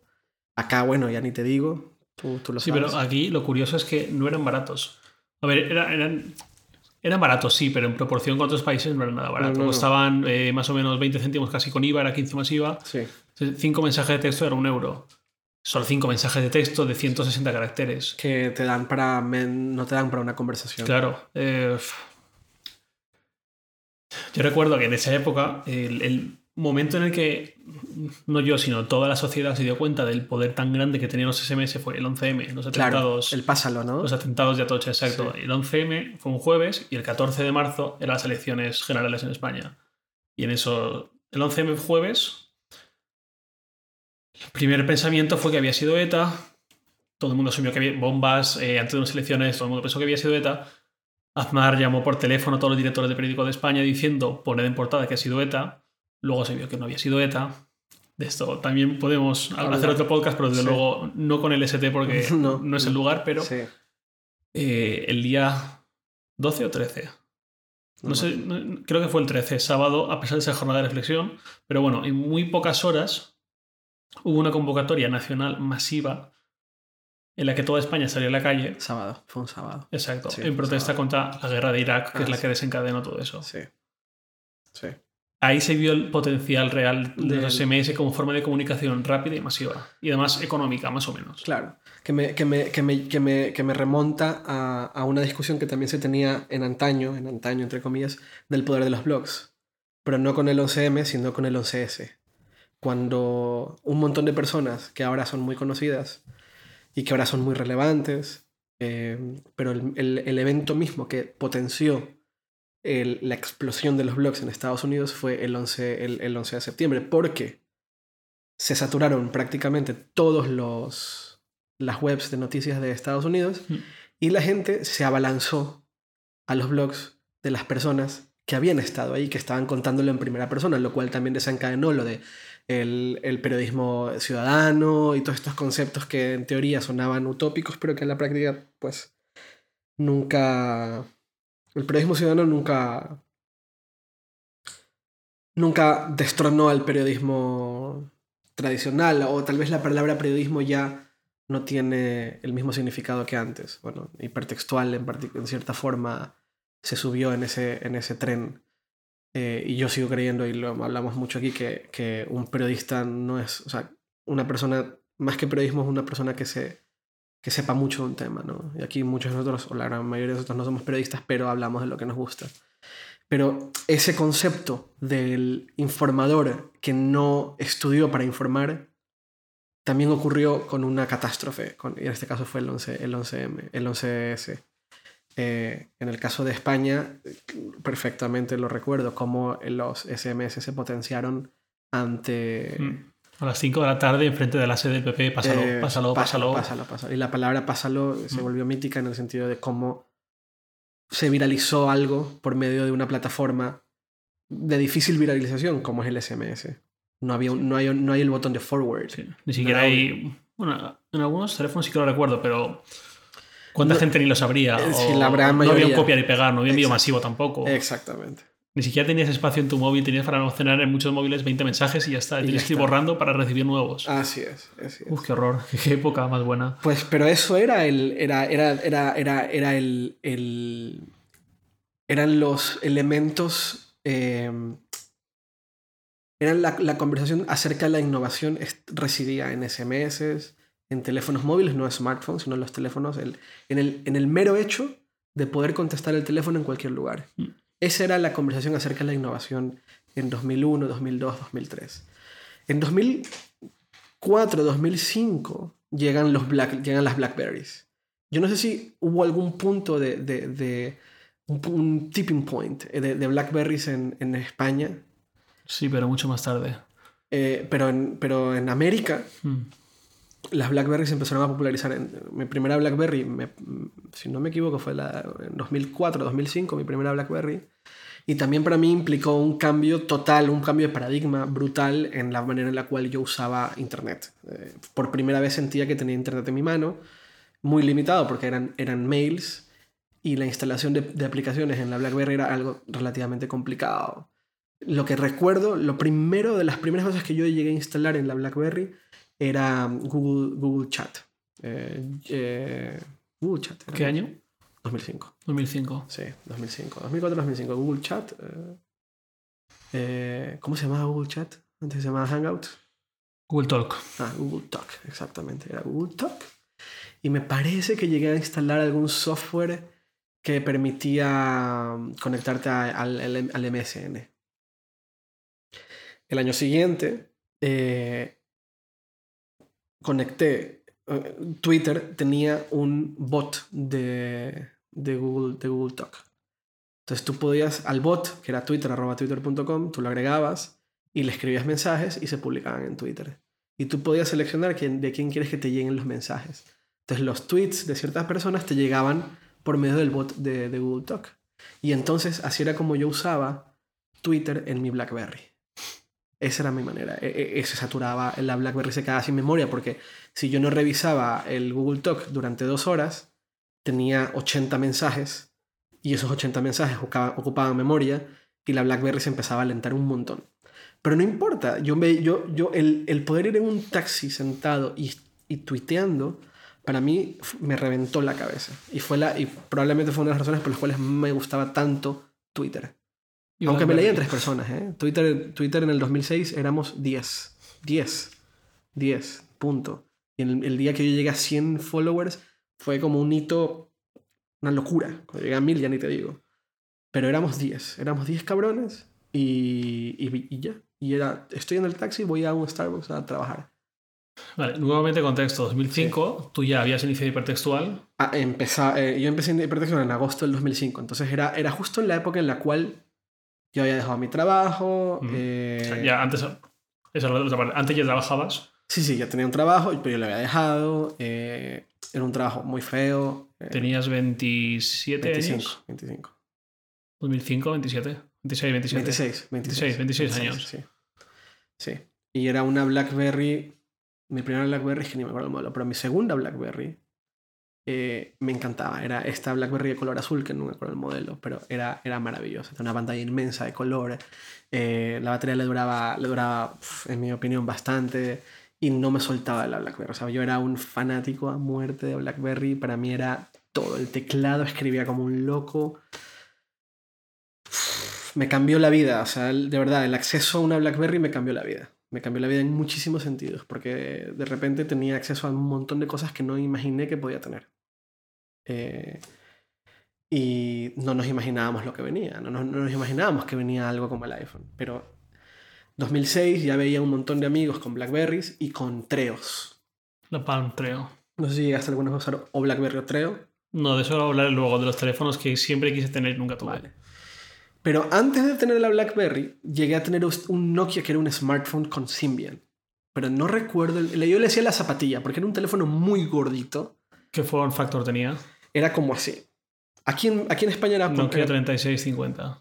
Puede ser. Era, era gordito, grande, era, era como este Medio tamaño. redondo. Sí. Pero tenía teclado normal o No, no, no, no, no, no, normal, normal, normal. A lo mejor el siguiente, el 3660. No te refieres al. No, no es el que tiene el teclado redondo, que era horrible. No, pero el, el sustituto, el 3660 sí que tenía el teclado normal. Yo le llamaba la zapatilla porque ahora parecía, parecía una chancla. Parecía una chancla. Era, era, era como. Era gris con negro. Atrás tenía Vale. la cámara. La cámara que era, tenía como una hendidura circular y luego el Así es. 6600. Ese, el 6600. que Ese era- fue el teléfono que siempre quise tener y era carísimo, costaba Era súper 500 caro. euros. Claro, era súper caro. ninguno costaba tantísimo. No, no, pero es que era un- 650 en su Pero época. es que era un smartphone. Era un teléfono que tenía un Symbian súper avanzado. No, era, increíble ese claro, teléfono, claro. era increíble. Lo único malo era que la pantalla no era táctil. Mm, Bueno, y que- pero. Ya, ya, ya. Pero había el T800 de Sony Ericsson Sí, con también. pantalla táctil. Y luego, con el Symbian. y luego el T900. Y luego el T900, que también y, y era. que la pantalla era enorme. Claro, era una pantalla súper Tenía grande. teclado también. Tenía te- una tapa La tapa teclado, era teclado, exactamente. Y cuando la abrías, te decía Tenías el- toda la pantalla táctil enorme. Y también estaba el Nokia Communicator que tenía una pantalla grande. Pero eso ya era. No, ver. no era cómodo. No, no era cómodo, pero existían. A lo que voy es que tenías un teléfono con un sistema operativo que para la época era súper poderoso, que le puedes instalar aplicaciones, Mm. que tenía una cámara de fotos que no era buena, pero tenía una cámara de fotos, con un una pantalla que no era chica, era una pantalla relativamente grande, pero con teclado alfanumérico. Que luego pasó con el N95, mismo error. Una pantalla súper grande, no, no, recuerdo si era táctil o no, creo que no, pero, pero una pantalla súper grande con un teclado, un teclado Y además con muchas, muchas teclas de función. Perdón, un teclado numérico, no alfanumérico. Eh, sí, numérico. Pues es el 6600 y creo que la variación de México era el 6610 o 6620, porque tendrá alguna memoria o porque era GSM con las bandas de, de latinoamericanas. Ese era el teléfono que tuve previo a la BlackBerry. Antes de la BlackBerry. Me encantaba, se conectaba a internet, eh, no tenía un plan de BlackBerry, los BlackBerry había hecho los acuerdos con todas las operadoras para planes relativamente baratos, pero era un teléfono de puta madre, era un teléfono que duraba la batería años, que no se rompía por nada del mundo, eh, que le podías instalar aplicaciones y que se conectaba a internet con, con, cámara de fotos. Y la, y la, pantalla era muy grande para la época también. Exactamente. Tu contexto es que, claro, 26 años, ya trabajabas. 24. En esa época tenía 24 o 25. 24, 25, claro, ya trabajabas, renunciaste a tu trabajo para montar tu propia startup. Sí, Mi contexto era, estaba en segundo de la ESO, tercero de la ESO, eh, poder adquisitivo cero o menos. Entonces, pues yo siempre me las acabé ingeniando para de alguna forma u otra tener este teléfono, pues reunir algo de dinero, cambiárselo a esta otra persona, pues obviamente no es como ahora, que me voy a segunda mano y hago todos los hechos que quiera, sino que era pues más amigos de la familia, cosas así. ¿eh? Ingeniármelas como fuese. Tercero de la ESO yo tenía 14 años, navidades, espero que la persona de la que voy a hablar nunca escuche esto. No voy, no voy a decir el nombre, pero tenía un compañero de clase un pelín conflictivo. Me, llevaba bien con él, pero un pelín conflictivo. Pues una Navidades, de pronto aparece con el Nokia 6600. 2004-2005, 14 años. Sí. Sí, 14 años. Eh, claro, que hace un chaval de 14 años con un móvil que vale más de 500 euros. Para colmo, en el recreo, obviamente habíamos unos cuantos que éramos como moscas a la miel de ese móvil, pues él se bajaba juegos, politonos, vídeos, de todo, que eso costaba una fortuna. Cada juego costaba unos 5 euros, cada politono costaba entre 2 y 3. Resultó que ese teléfono lo había comprado con dinero robado y eh, todo lo que se bajaba, porque no, estamos acostumbrados a que ahora todos los contenidos los paguemos con tarjeta de crédito, con PayPal o con métodos independientes a, a, la SIM. Así es. En algunos casos, sobre todo en América Latina, hay mucho carrier billing, que es que se integra la factura de tu, de tu operador. Sí. Pues en esa época era así. Era así, todo pasaba por la... Todo pasaba por tu operador. Claro. Pero es que las la descargas de contenidos, había la de los mensajes, que te enviaban el enlace y tal, pero Casi eh, todo era todos los teléfonos tenían su propia plataforma desde de la operadora a la que se lo comprabas. Sí. O sea, es como los launchers de Android de ahora, El de, equivalente de a las Samsung, de. HTC, de, de Motorola, de LG. Sí. Eh, en esa época todos tenían el de Vodafone, con Vodafone Live, el de Movistar con Movistar Emoción, el de Orange con Orange World y ya. Y ya. Y tenías que pasar por ahí sí o sí. Sí, no había Era, forma de era una capa que, que es una capa que los operadores extrañan con... Sí, bueno, les, les les encantaría volver ahí, pero se siente. Sí. Vale, pues eh, como todo eso se pagaba con Carrier Billing, el- eso fue en Navidades. Pues a finales de enero, a principios de febrero, le llegó a la madre del chico este una factura de 1.800 euros. Dios mío. Eh, no, no recuerdo si se lo llevaron internado al final de curso o qué pasó. Pero Pero- desapareció. Sí, luego, lo- luego lo vi eh, repartiendo pizzas por el pueblo. es una historia divertida. Esto nos lleva al siguiente punto. Sí. Un ejemplo para que veas, eh, bueno, para que veas, tú lo sabes, pero para que quien nos esté escuchando y todo esto le esté sorprendiendo un poco, para que vea la complejidad de aquella época en cambio con la facilidad absoluta que tenemos hoy. Mientras aquel chico se compró el 6600, súper aspiracional para mí, que nunca lo tuve y siempre lo quise, yo me compré, pues, obviamente, de nuevo, volvemos a lo mismo, 99 euros pack prepago, esta vez con Vodafone, Sharp GX15. ¿Cuál? Un Sharp. Sharp. Sharp. Sharp. Hacía teléfonos móviles y se estaba muy, muy, muy bien y salía tirado de precio para lo que era. Tenía una cámara muy buena en comparación con lo que solía ver. Una pantalla a color de bastante calidad y además relativamente grande. Una construcción muy aceptable. Me compré ese. Después de ahorrar, después de tal. ¿Qué ocurrió? Que venía con lo que te comentaba, la plataforma propia de Vodafone, que era como un launcher porque te cambiaba hasta el menú. No es que solo te metiese un acceso directo, que te lo metía, que no podías quitar. Es que hasta el menú de la- de- del teléfono te lo cambiaba por completo, cambiaba la apariencia. Ok. Más todo de color rojo, en plan un Vodafone. Bas- básicamente el equivalente a, un, a las capas de personalización de Android. Del. Exacto. Es como piensa en un TouchWiz, Ya. pues algo así, a la fuerza que no podías quitar. Pero no hacía el fabricante, lo hacía el operador. Ok. Yo empecé ahí a investigar por internet cómo quitar esa cosa, porque odiaba ese, esa capa de Vodafone y eso- es todo eso que metía. Qué curioso que ahora odie las capas de personalización de Android, casi todas, uniendo los puntos. Vale, pues eh, vi que la única forma era haciendo lo que hoy sería como hacer root a través de una aplicación que tienes que bajar de una web japonesa o algo así, y yo no entendía nada, me tenía que fiar de todo lo que le daba a aceptar y todo esto, y con un cable USB con función de carga. Eso ahora parece súper obvio. Sí. En aquella época los teléfonos no venían con USB, venían con un cable que venía- iba directo de la pared, A la pared, del sí. enchufe, al teléfono. Así es. Y además todos eran propietarios, no Claro. había un estándar como ahora. No. Sharp tenía uno, Nokia otro, Sony Ericsson otro. Vale, pues yo me había comprado uno ya para pasar fotos y tal al ordenador, pero no tenía función de carga. Entonces tuve que buscar por toda Valencia un cable con función de carga. 14 años, me cogí a mi mejor amigo de la época, tenía 13 años, caminamos 7 kilómetros. Ahora lo, lo recuerdo con un montón de cariño. Claro, claro. Ese friquismo con 14 años. Y todo para quitar la mierda que le había metido Vodafone a ese, a ese teléfono. Ya. Nunca lo llegué a conseguir. Eh, lo cual lo hace más divertido aún. Me dejé 22 euros que, que ahora, ahora me dolería gastarme 22 euros en algo que no me sirve de nada. Pero con 14 años casi me puse a llorar. Claro, obvio, obvio. Me gasté 22, y- 22 euros en algo que no logré hacer posible. Pues todo esto es un ejemplo para ver la diferencia que había de Antes. ahí Sí. lo que hay ahora, que es todo sin moverte de tu sofá, con tu cable USB que todo da el fabricante, con la micro SD, con lo que quieras. Claro, claro. Y sin intervención del. sin intervención del, del, de la De la operadora. operadora. Claro, la operadora ha tenido que acabar asignándose. Eh, la, sí, también supongo que lo hemos hablado y si no lo hablaremos porque también es un tema bastante interesante, cómo las operadoras han pasado a ser un commodity, Mm. un, un administrador de tubos. Sí, ahora tu, tu operadora para ti normalmente es algo invisible, algo que tú asumes que tu teléfono funciona bien, pero nunca reparas demasiado en ello. Y que ahora están luchando para volver a convertirse de alguna forma en, una- en un proveedor de servicios y no en un proveedor de la conexión a internet. Y de- No solo la tubería, sino también controlar qué pasa por esa tubería. No, ah, sí, controlar o no, dependerá de la operadora. Bueno, sí.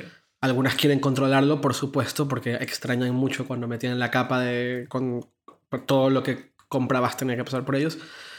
Habrán algunos que no y que lo que quieren es hacer OTTs, ¿no? Este, eh, o Sí, que no uses WhatsApp, sino que uses su aplicación, que es lo que intentaron con Join, por ejemplo. Ah, lo de sí, lo de Join, que es un desastre, eso, eso fue horrible. Pero por- ah, para mí, el- el- de los pocos buenos ejemplos de una OTT bastante buena, es algo que se ha hecho, que ha hecho Movistar, pero que nunca, nunca Estoy seguro de que vas a hablar de To Go. de To Go. Sí, sí. sí, sí, no hay mucho más. No es que no hay mucho más, pero es un buen ejemplo. Mm. Me sorprende que aquí en Movistar, en Movistar España no exista. Lo aplicaron en Note 2 en, la- en- en est- en Inglaterra, Mm. eh, que es la, la versión telefónica con Pro 2. Eh, lo que te permite es básicamente usar una aplicación para hacer y recibir llamadas por medio de Internet, lo cual viene de puta madre cuando estás fuera del país. Mm. Entonces, recibes llamadas, si estás conectado a la Wi-Fi, la recibes por medio de la aplicación y puedes hacer las llamadas con tu número. Con tu número, Sí, tu sin número- dejarte un dineral en. Exactamente. En Estados. Unidos entiendo que To Go ha funcionado increíble, eh, pero en Estados Unidos, perdón, en Inglaterra ha funcionado increíble, es una, una, una, una, una aplicación muy usada.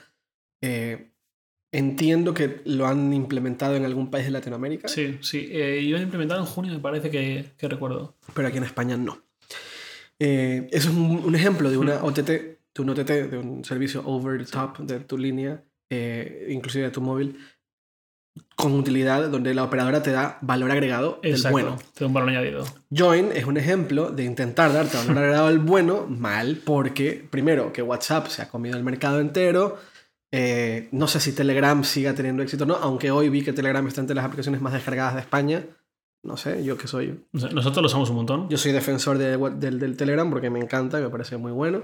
Sé que en Latinoamérica no lo usa, no lo usa ni Dios, pero al menos por acá, entre nuestros. Sí, yo estoy nuestro círculo- Me gustaría que se usara más, pero lo uso con quien quiero casi todo el mundo. Sí, yo, yo, yo insisto, instálalo, instálalo. Sí, por favor. Eh, pero, eh, pero Join, pues, Join. Es, una, es una muestra de intentar hacer un servicio que no sirve por una mierda. Al final llegó, solo servía para tres operadoras, para las tres grandes. Ni siquiera Yoigo se queda fuera, Pepefone se queda fuera. Así es. No, este, este- este- aparte fue un ejemplo del diseño por, por comité. Sí. O sea, un diseño, un diseño hecho- un- una aplicación diseñada por los directivos de las operadoras con intereses únicamente económicos, en donde lo último que pensaron era en, el, eh, en la experiencia del usuario. Encima lanzaron primero, no sé si fue en Android y en iPhone ya más tarde lanzaremos, algo así, una chapuza absoluta. Sí, eh, había el acuerdo, había la, había la, el acuerdo que obligaba a las operadoras que fueron parte de Join de aplicarlo, pero en el acuerdo no estaba del todo claro cuándo. Entonces algunas operadoras lo lanzaron primero que otras. No fue un lanzamiento grupal que llamara la atención de los medios.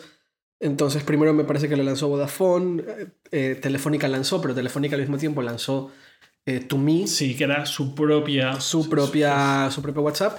Y al mismo tiempo lanzaron eh, Twenty Mobile con la aplicación. Entonces tenían tres aplicaciones de chat. Que querían conseguir lo mismo. Que querían conseguir lo mismo, que competían entre sí en la misma empresa. Eh, y ninguna en ningún momento consiguió y, que, Sí, To, Me murió, To Go se quedó. Twenty Mobile, bueno, la aplicación de Twenty Mobile no sé si se usa o no se usa, pero Twenty como marca de operadora, de operadora para jóvenes está funcionando muy bien. Entiendo, en México la lanzaron y entiendo que en México tuvo buena recepción. Eh, pero el, el, intento de competir la WhatsApp pues fue un fracaso. Eh, y es, es, lo que está pasando, es una, están las operadoras, con, con, toda la razón del mundo, en el sentido de todo el dinero que se metían, extrañan las épocas en las cuales su capa de cobro estaba entre el operador y, la, y el teléfono, entre el, entre el usuario y el teléfono. Estaba el operador en la, en la mitad. Y no había manera de quitártela de encima. Tenías que pasar por ello sí o sí. Cada juego que comprabas en Movistar Emoción, en Vodafone Live, tenía un porcentaje que se llevaba. Exacto. Y no podía salir de ahí. Y no podía salir de ahí. Entonces, el equivalente a un App Store o a un Android, Android Play, en realidad lo ofrecía la operadora. Hmm. ¿no? vale. Todo esto hasta 2005.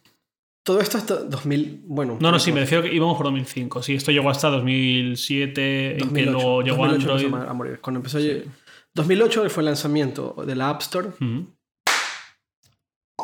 Y llegó Android, que en 2009 metió Play Store antes de ser Google Play. Sí. Entonces luego 2005, 2006... Eh, últimos coletazos antes del iPhone. Últimos colet coletazos era, era eh, vale, Treo. Palm Treo. La Palm Trio. Eh, Motorola Q, recuerdo que era, era uh -huh. una competencia a, a, a BlackBerry. BlackBerry sí. era el rey indiscutible de, de, de, de los smartphones. Y eh,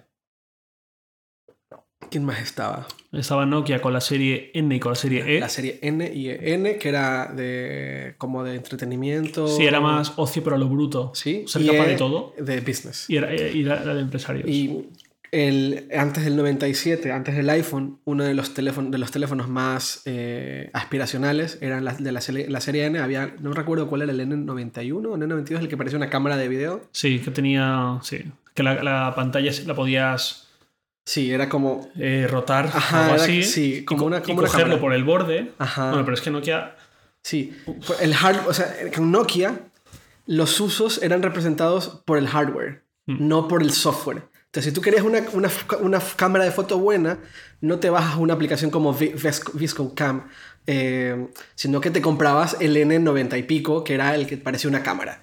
Eh, si querías trabajar, no te bajas no te bajas eh, Pages y Numbers y lo que sea, o, o, o, Office, la aplicación, sino que te comprabas la serie E de Nokia que tenía un teclado muy bonito y una pantalla con mucha resolución para el texto. Y eso era lo que, lo que se movía. Eh, si, eras un tele, si eras una persona con bastante más dinero, te ibas con una Palm Treo, con una pantalla táctil, que usabas un stylus, o una BlackBerry que usabas el teclado, que era la gran mayor, maravilla de, de, de BlackBerry. No sé si tú llegaste a usar alguno de estos teléfonos previos al iPhone. Eh, la BlackBerry nunca me llegó a llamar demasiado la atención para mí. Más adelante sí me llamó como regalo para mi novia. Al final nunca, menos mal que al final nunca, nunca lo hice. Entonces nunca compré una BlackBerry para mí ni para nadie más. Okay. Eh, para mí lo que era súper aspiracional era el Nokia 95. El N, claro, el N95 era... Que sé que a ti no te acaba de gustar. No, no, yo siempre lo odié porque me, porque me parecía un teléfono lento, un teléfono gordo, impráctico, con una cámara que supuestamente era buena y no era del todo buena. Pero... Para mí era ultra aspiracional. O sea, tenía... Luego, pues, primero sacaron 4 GB, luego sacaron 8 GB, que era 8 una salvajada. Claro, 8 GB. Y me parece que el 8 GB era el, no se le podía quitar algo. No, no sé si la SD o la memoria o la mm. batería. Que era de color negro. Porque el primer N95 era como café con gris. Sí, un poco feito. El, el, segundo era el bueno. El que no recuerda cómo era un N95 era un teléfono eh, en formato normal, o sea, no tenía Teclado, tenía teclado tapa, numérico, sin tapa. numérico, pero se subía y se bajaba para los dos lados. Sí. Si lo hacías para un lado, salía el teclado. Mm. Si salías para el otro lado, salían los botones de Media Player. Sí. Entonces tenías play, rewind, pausa. Entonces tenías para los dos lados, básicamente. Mm. Eh, tenía una pantalla grande. Tenía GPS, pero no era a GPS. Entonces tardabas como 10 o 15 minutos en que te posicionara. Muy práctico. Con los mapas de Nokia, que eran un desastre, eran horripilantes. Y la batería le duraba, le duraba, la batería le duraba. Yo, yo, yo antes de tener el iPhone, de tener BlackBerry, recuerdo que Nokia me mandó un N95 eh, y me pidió que lo reseñara en, un, en el podcast que tenía en esa época en Dixo y, y lo reseñé diciendo que era un teléfono de mierda. Entonces los de Dixo me editaron el podcast y ahí fue cuando decidí abandonar el barco. Bueno, abandonar Dixo por... n- Una cosa es... O sea, no es honesto, pues, no es honesto y, y tal, pero... eh, no me gustaba. No me gustaba. Además, salió el Nokia N95. Tardaron un año en ponerlo en la venta. O, si- o seis o siete meses. cuantos meses, sí. O sea, no, No recuerdo fechas, pero ocho meses quizás. pero era algo que Nokia también hacía bastante. Anunciaba teléfonos, teléfonos y teléfonos y teléfonos, pero no salían a la venta. Eh, salían, eh, de hecho, la venta de los teléfonos era directamente de- dependiente del operador. Sí. No era como ahora que te puedes comprar un teléfono libre y que la, el mismo, la, la misma marca vende el teléfono, sino que si querías un N95 dependerá si en algún momento la operadora Sí. decide traerlo. Y depende también de los precios de la operadora. Pues sí. Entonces, Nokia se encontró con el iPhone. Nokia y todos. Todos. Todos. Na- Nadie. Sí. O sea, mira que Nokia. Nokia era una, una especie de Samsung de hoy, pero Claro. diferente. Sí, diferente. eh, sí, O sea, porque no tenía tantos rivales. No. eh, marcaba el ritmo. El Samsung no marca el ritmo particularmente, o no de esa forma. Pero Nokia sí que marcaba el ritmo en, en cuanto a. Bueno, muchas tecnologías eran primero adoptadas por Nokia, porque Nokia también tenía mucho trabajo de, de adopción de, de tecnologías, de masificar tecnologías. Eh, sí, parte de la razón por la cual el GSM y el 3G se popularizó era porque Nokia soportaba la tecnología por la dominancia que tenía en el mercado. Eh, eso, es- el mundo ya no es así. Entonces no es que Samsung pueda o no pueda, es que el mundo ya no es así. Eh, eso todavía, eso de hecho ha recaído más sobre la operadora, si te das cuenta. Ahora las operadoras tienen más control sobre cuándo se adopta LTE Sí. y más bien los fabricantes siguen. Pero en esa época la dominancia Nokia era tal que un poco ellos proponían el, el siguiente, la siguiente, La siguiente etapa de la conectividad. adopción iba, va- iba- o sea, mi, mi primera conexión 3G fue un Nokia y era porque solo Nokia lo, lo, me parece que lo soportaba muy al principio el 3G era Nokia era, era, era de los muy pocos.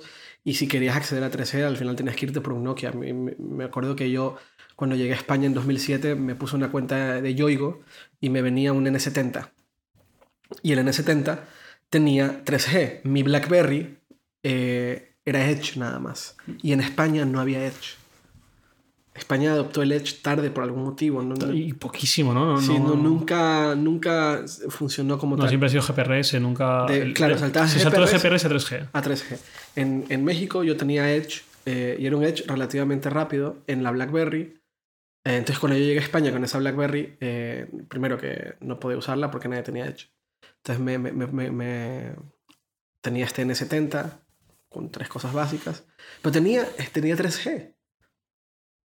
Eh, pero yo, yo, vine a, yo vine a España en, en junio del 2007 con el iPhone ya anunciado y a, a punto de ponerse a la venta en, o ya acababa de ponerse a la venta en Estados Unidos. Y era el único país que lanzaron el iPhone original. No sé si después se llegó a lanzar en, en Alemania. Después salieron algunos más, sí. Vale. Eh, el, el iPhone era Edge, no era 3G, el iPhone original. Y, y cambió todo. Cambió todo. Lo, primero que cambió es que la operadora dejó de tener control por completo. Ya Apple ni siquiera aceptaba un icono de la Sí, operadora. en Apple el- puso las reglas donde las, las reglas las ponía la operadora. Claro. Decía, bueno, si quieres que te venda, tiene que ir mi logo serigrafiado en la parte trasera, Sí. la animación inicial, aparte de tu marca, tiene que ser también mi logo. Exactamente. Tiene que haber un acceso directo a mi plataforma de contenidos. Así es. Y los teléfonos de cierta forma estaban diseñados a partir de especificaciones Exacto. que daba la operadora Sí. para el O sea, fabricante. nuestros usuarios piden un teléfono un poco más pequeño. Eso. O ahora les gusta con tapa. dar? Sí. ¿Qué nos puedes dar ahora? Motorola era un gran ejemplo de eso. Claro. eh, Nokia también. Sí, Nokia- me, sí, me no tanto. Pero tenía una. Y tenían una. Y, y todos los, la- casi todos los fabricantes no tenían un modelo, sino que tenían 40 modelos con diferentes variaciones Hmm. para diferentes usos y para diferentes mercados. Eh, bueno, salió, salió el iPhone. eh, Y Jobs dijo, hasta aquí llegamos. La telefonía tiene que cambiar. No, no sé si era la- la- la- el objetivo a largo plazo cambiar la telefonía, pero lo cambió. La cambió por completo. Y todo el mundo quería un iPhone. Todo el mundo quería un iPhone. Y era un teléfono muy deficiente. Era un teléfono lento. O sea, es un- comparado con lo que había, evidentemente no. Pero si tú querías escribir mails, muchos mails, un iPhone no servía. Porque el cliente de mail era lento, tenías que acostumbrarte a la pantalla táctil, pero una pantalla relativamente pequeña. Eh, los teclados físicos te, lo ganaban por goleada. Entonces, a la hora de escribir mails y trabajar, no terminaba de ser la opción. Un poco como cuando recién salió Mac OS X. Que si querías realmente trabajar, tenías que volver al 9. Porque el 10 no era maduro, era, era bastante beta, bastante. Y el iPhone tenía mil cosas, o sea, nos cambió por completo, pero si haces una retrospectiva, era un teléfono que la batería le duraba muy poquito, que, que era bastante lento, que no tenía. la cámara era, era terrible. eh, que era lento, o sea, lento a la conexión, era, era Edge nada más. Que no tenía aplicaciones, que no tenía copiar y pegar. Eh, y que cambió todo. Cambió todo porque no grababa vídeo. No grababa video, es cierto. Y en Nokia 95, una de sus bazas publicitarias era que, no recuerdo qué película, un fragmento se grabó con el Nokia 95 Ajá. y salió al cine. Y no recuerdo la película, lo tengo que buscar. Pero una película se llevó al cine con un trocito grabado con un Nokia 95. Imagínate. No, no era como Transformers. Y sacan el iPhone un año después sin vídeo. Ya. Pero hay, ah, hay notas, hay nota- y- y notas, y esta es la discusión que, que, bueno, que tenemos siempre. ¿Cómo, cómo es irrelevante las, las características técnicas? ¿Cómo es irrelevante eh, quién es el primero? O sea, con- cuando salió, el, cuando salió, el, cuando salió el, el Apple Watch, la primera reacción general es que Apple está, ahora sí Apple está siguiendo a la industria, porque todo el mundo tenía un, Apple un, un smartwatch en el mercado. Pues todo el mundo tenía un smartphone en el mercado. Samsung, bueno, no sé si Samsung, pero Motorola, BlackBerry, Nokia, los principales jugadores de la época, claro que tenían un, smart, un smartphone. Y no uno, varios, Treo, todos tenían un smartphone. Pero, pero HP también lo tenía. HP tenía, Sí, imagínate. Claro que habían smartphones en el mercado. O sea, es que no. Bueno, Microsoft eh, se burlaba del iPhone. Pero, pero, pero era irrelevante. Era irrelevante. Y era un teléfono con muchas carencias. Pero insisto, era irrelevante. Era un teléfono que solo se podía cargar con. O sea, bueno, es que eran demasiadas carencias. La memoria no era suficiente, era carísimo, después le bajaron 100 dólares, pero era carísimo cuando se lanzó, eran 500 dólares Con con, contrato. Después bajaron a 400 cuando vieron que podían optimizar la línea de producción y la demanda del teléfono era mayor a la que se esperaban. Pero era caro, era un teléfono caro. Y, y no importó nada de eso. Cambió todo, todo aquello que nos estábamos acostumbrados y nos parecía normal, como pagar las- los tonos, las aplicaciones por medio de la operadora, se acabó. Eh, el App Store cambió todo también. Eso fue al, al año, al año siguiente. Cuando salió el App Store, vale, o sea, decían, "Bah, se van a poner a instalar aplicaciones. Pero de ninguna forma nos imaginábamos que iba a ser tan grande. Que iba a ser tan, tan grande, que iba a cambiar tantas cosas. Eh, cuando Nokia sacó Android, nadie daba 3 pesos por Android. ¿Qué cosa? Google. Pero cuando Google sacó Android, nadie daba 3 pesos por, por, por Android porque era horrible.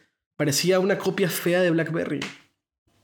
Y mira dónde estamos ahora, es el sistema operativo más usado, operativo móvil más usado. De la historia. de la historia y tiene un una cuota de mercado altísima y el Google Play, bueno, Google Play con todo lo bueno y malo que eso implica, pero ha cambiado mil, mil cosas eh, y han sido momentos clave, han sido eh, ciertos paradigmas eh, tan establecidos y tan asumidos que de repente le, le das la vuelta. Y no, y no es una vuelta de 360 grados, porque no hace falta, si te das cuenta. O sea, no hizo falta lanzar un teléfono ya con una, con una, una tienda de aplicaciones.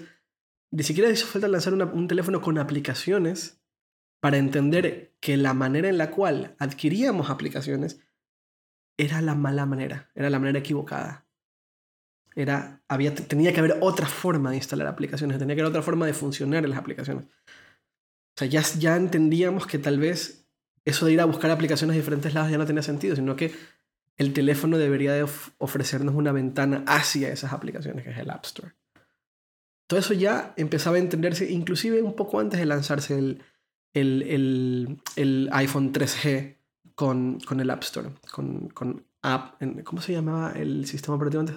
iPhone OS 2. Em, iPhone Firmware era, ¿no? Yo recuerdo Firmware.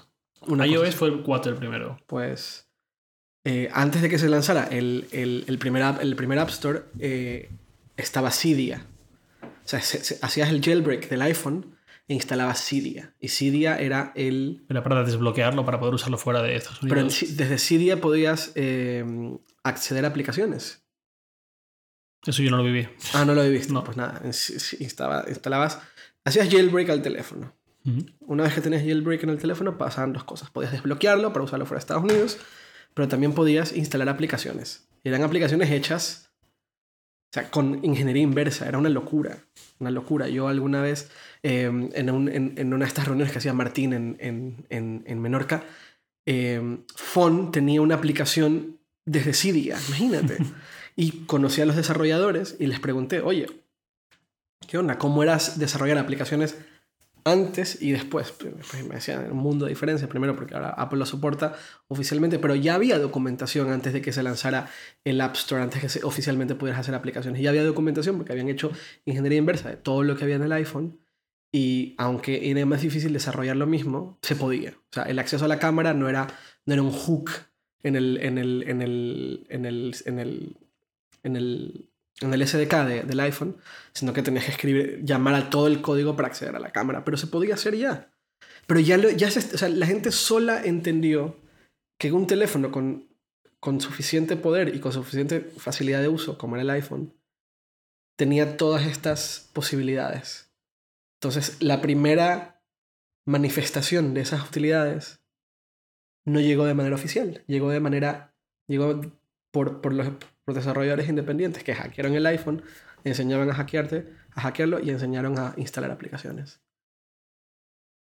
O sea, es, es muy loco. No, no hizo falta los 360 grados y la revolución completa para ver que todo lo que estábamos haciendo con los móviles estaba mal. Ya estaba eso y era, era casi que obvio.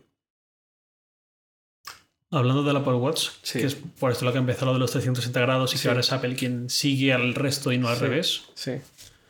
¿Sabes lo que me dijo alguien de Apple que lleva muchos años en la empresa? ¿Qué? Lo que han hecho hasta ahora, bien, ok, pero no es como lo hemos hecho nosotros. Lo que, me, lo que me dijo es, cuando tú miras el Apple Watch y miras lo que han hecho otros, ves que ese trabajo ha sido juntar piezas y ya. Nosotros hemos repensado totalmente el concepto de la interfaz de usuario de tu muñeca, de un dispositivo que llevas siempre pegado, que ya tiene connotaciones hacia la moda y hacia el diseño, y hacia la personalización y hacia tu estilo, y no solo hacia un bloque que llevas en el bolsillo y que llevas en la mano y te lo vuelves a guardar, sino algo que llevas siempre ahí pegado. En la medida en la que se presente ya oficialmente con eh, producto real en el mercado del Apple Watch y se empiezan a ver las posibilidades de uso que da Apple y que dan los desarrolladores, es cuando se empezará a ver que lo que ha habido hasta ahora no podía estar así. es. unir piezas. Es unir una pantalla y, y botones, poner una correa más o menos bonita, un sistema operativo que refleja lo que... y poco más, muy poco más. Un micrófono, algún sensor, ya. Yo no soy quien más fe tiene en el Apple Watch, pero tampoco tengo esa desconfianza tan, tan grande que tienen muchos. No, yo, yo lo, comentamos, lo, hemos comentado antes para mí, o sea, yo me siento exactamente igual hoy como me sentía en marzo del 2007 con el iPhone. El iPhone se anunció a finales de enero del 2007. Febrero, marzo, abril, había tanta conversación alrededor del, iPhone, de un aparato que nadie ha tenido, que nadie había usado y que no veíamos de ninguna forma, porque todavía no lo tenemos en la mano, las connotaciones y lo que implicaba, pero había mucha conversación alrededor. Y mucha de esa conversación es, esto es una decepción esto no va a funcionar, Apple se está metiendo en un lugar donde no debería estar. Que son exactamente los mismos argumentos que escucho hoy con el Apple Watch. No es lo suficientemente bonito, lo mismo decían del iPhone, no es tan bonito. No es lo suficientemente útil, lo mismo decían del iPhone. ¿Qué tiene de utilidad si ni siquiera puedes copiar y pegar? Si ni siquiera puedes tener aplicaciones. Eh, no es lo suficientemente diferenciador en comparación a la competencia, lo mismo se decía del iPhone, no es lo suficientemente diferenciador. Entonces son las mismas argumentos, yo escucho exactamente los mismos argumentos. Esto no significa que cuando salga el iPad, el, Apple Watch va a ser un exitazo. Eso no, no estoy diciendo eso. Eso ya lo veremos con el tiempo. Lo que sí estoy diciendo es que hay un argumento alrededor de un dispositivo que no hemos usado todavía y que estamos llegando a muchas conclusiones muy apresuradas, porque todavía no sabemos lo que es vivir con un dispositivo en la muñeca que haga más que ser el espejo de notificaciones de tu smartphone. Todavía no sabemos lo que implica, no sabemos qué es eso, porque nada en el mercado te lo da. Lo, curiosamente, para mí, lo más cercano a un dispositivo en la muñeca que no es, que es útil y no es un espejo de las notificaciones, ha sido el Neck Fuel. Porque era, era, era lo suficientemente simple, básico, y lo que me estaba mostrando era mi actividad diaria con una pantalla de LCD muy básica, pero no era un espejo de notificaciones. Y para mí era el, el, el, Field Band para mí era súper útil y me encantaba tenerlo, lo sabes que era un, era un aparato de mal, mal construido, fallaba muy pronto. A mí se me dañó y todos los que tenemos en esta oficina uno se nos dañó.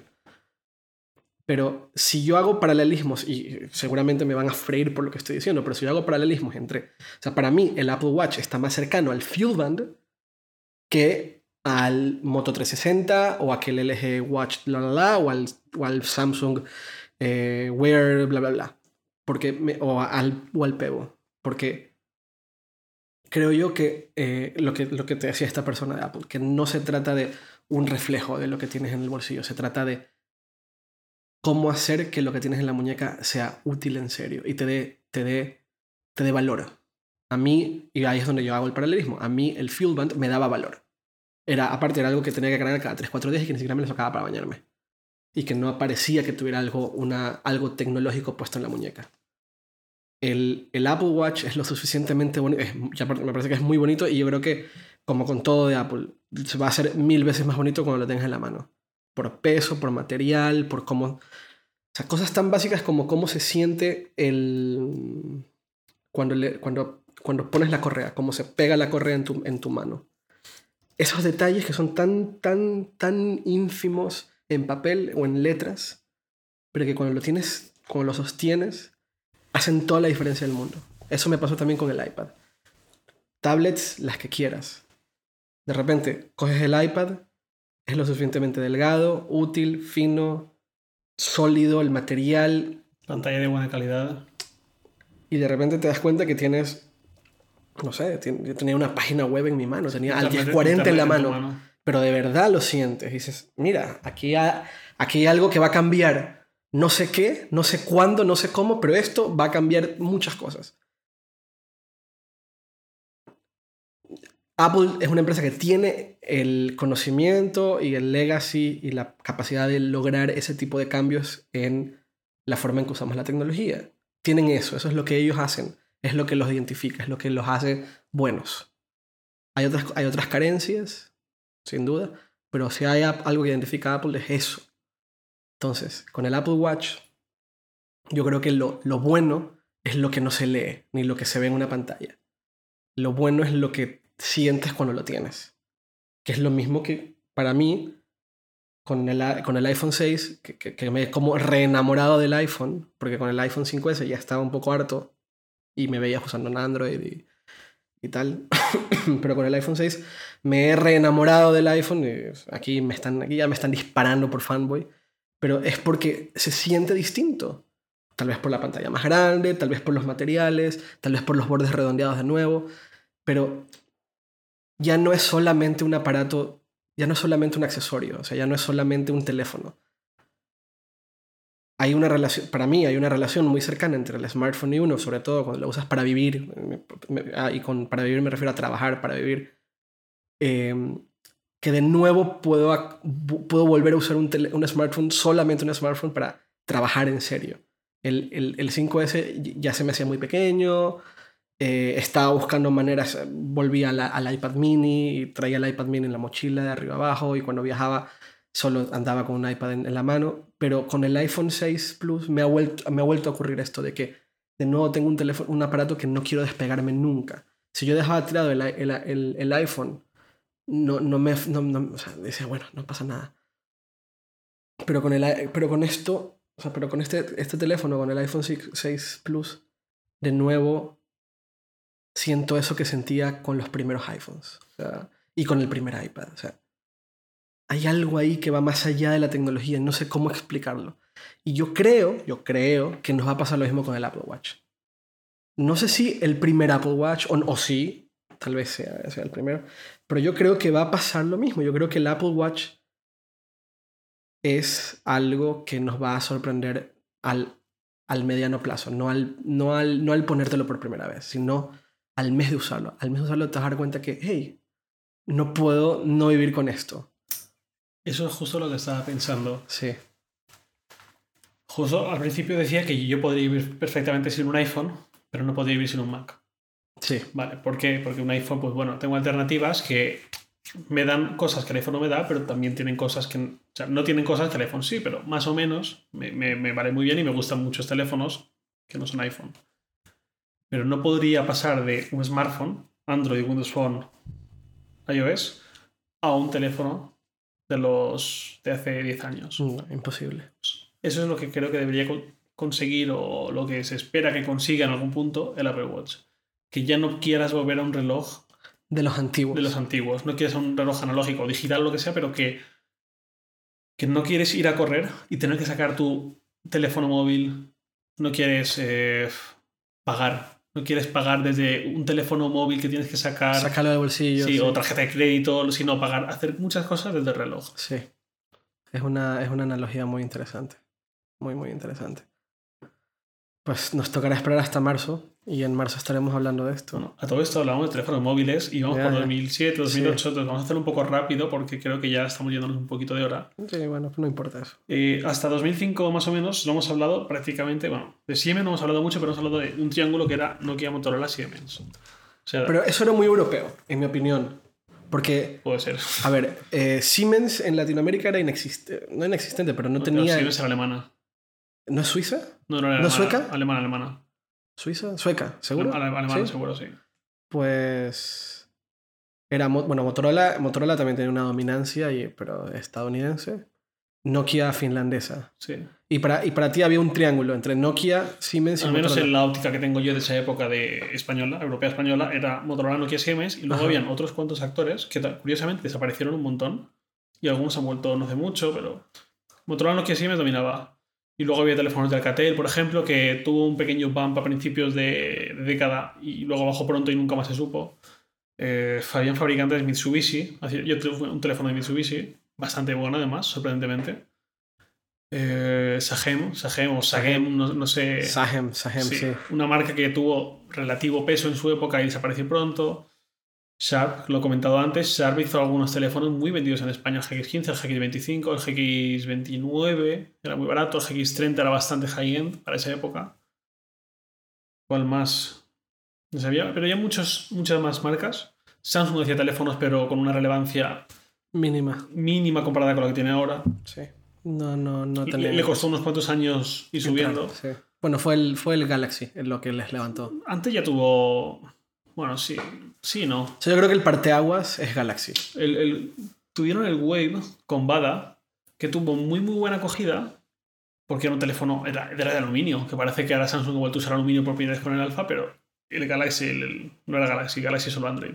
El Samsung Wave con Bada de 2009, creo 2009, 2010, no sé. Era de, estaba hecho, o sea, estaba hecho de aluminio, se veía súper bien, la pantalla era increíble para esa época, pero ¿qué pasaba? Que a, poco tiempo los usuarios que todavía no estaban muy amoldados a eso de Android y iOS y todo esto, se dieron cuenta de que tenían un sistema operativo distinto al que iban teniendo toda la marca del mercado y no podían meter aplicaciones. Y esa, esa, época era la que vendía. Vendía aplicaciones. Hasta Huawei tenía el Selina, que era una vergüenza de teléfono.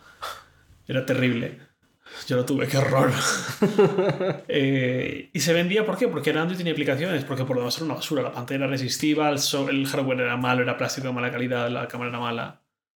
Pero tenía Android y se podían instalar aplicaciones. Entonces, a lo mejor la gente prefería ese teléfono de 100 euros que no un Samsung Way de 350. Que Ya. era mucho mejor, pero no tenía bala. Claro, Tenía aplicaciones y no tenía WhatsApp. no tenía WhatsApp, sí. Y yo lo siento de verdad. No me, me gustaría que no fuese así, pero en España, si no tienes WhatsApp. No, no, No. En otros países ya es otro asunto, el mundo es muy grande, Sí. pero en España sin WhatsApp tío, es muy difícil. Ya. En, en México, en esa época, me parece que el uh, pre- pre-iPhone era Nokia, Sony Ericsson, BlackBerry. Sony eran, Ericsson, cierto, Sony Ericsson, no he mencionado. eran los, los, los, que, los que. Bueno, Motorola también. El, el, el Razer era una locura. Todo el mundo quería tener un Razer. Eh, pero eran las marcas que más movían. Nokia, Motorola, Sony Ericsson, sobre todo. BlackBerry ya estaba levantando también bastante, pero a nivel general creo que eran esas tres. Ah, eh, eh,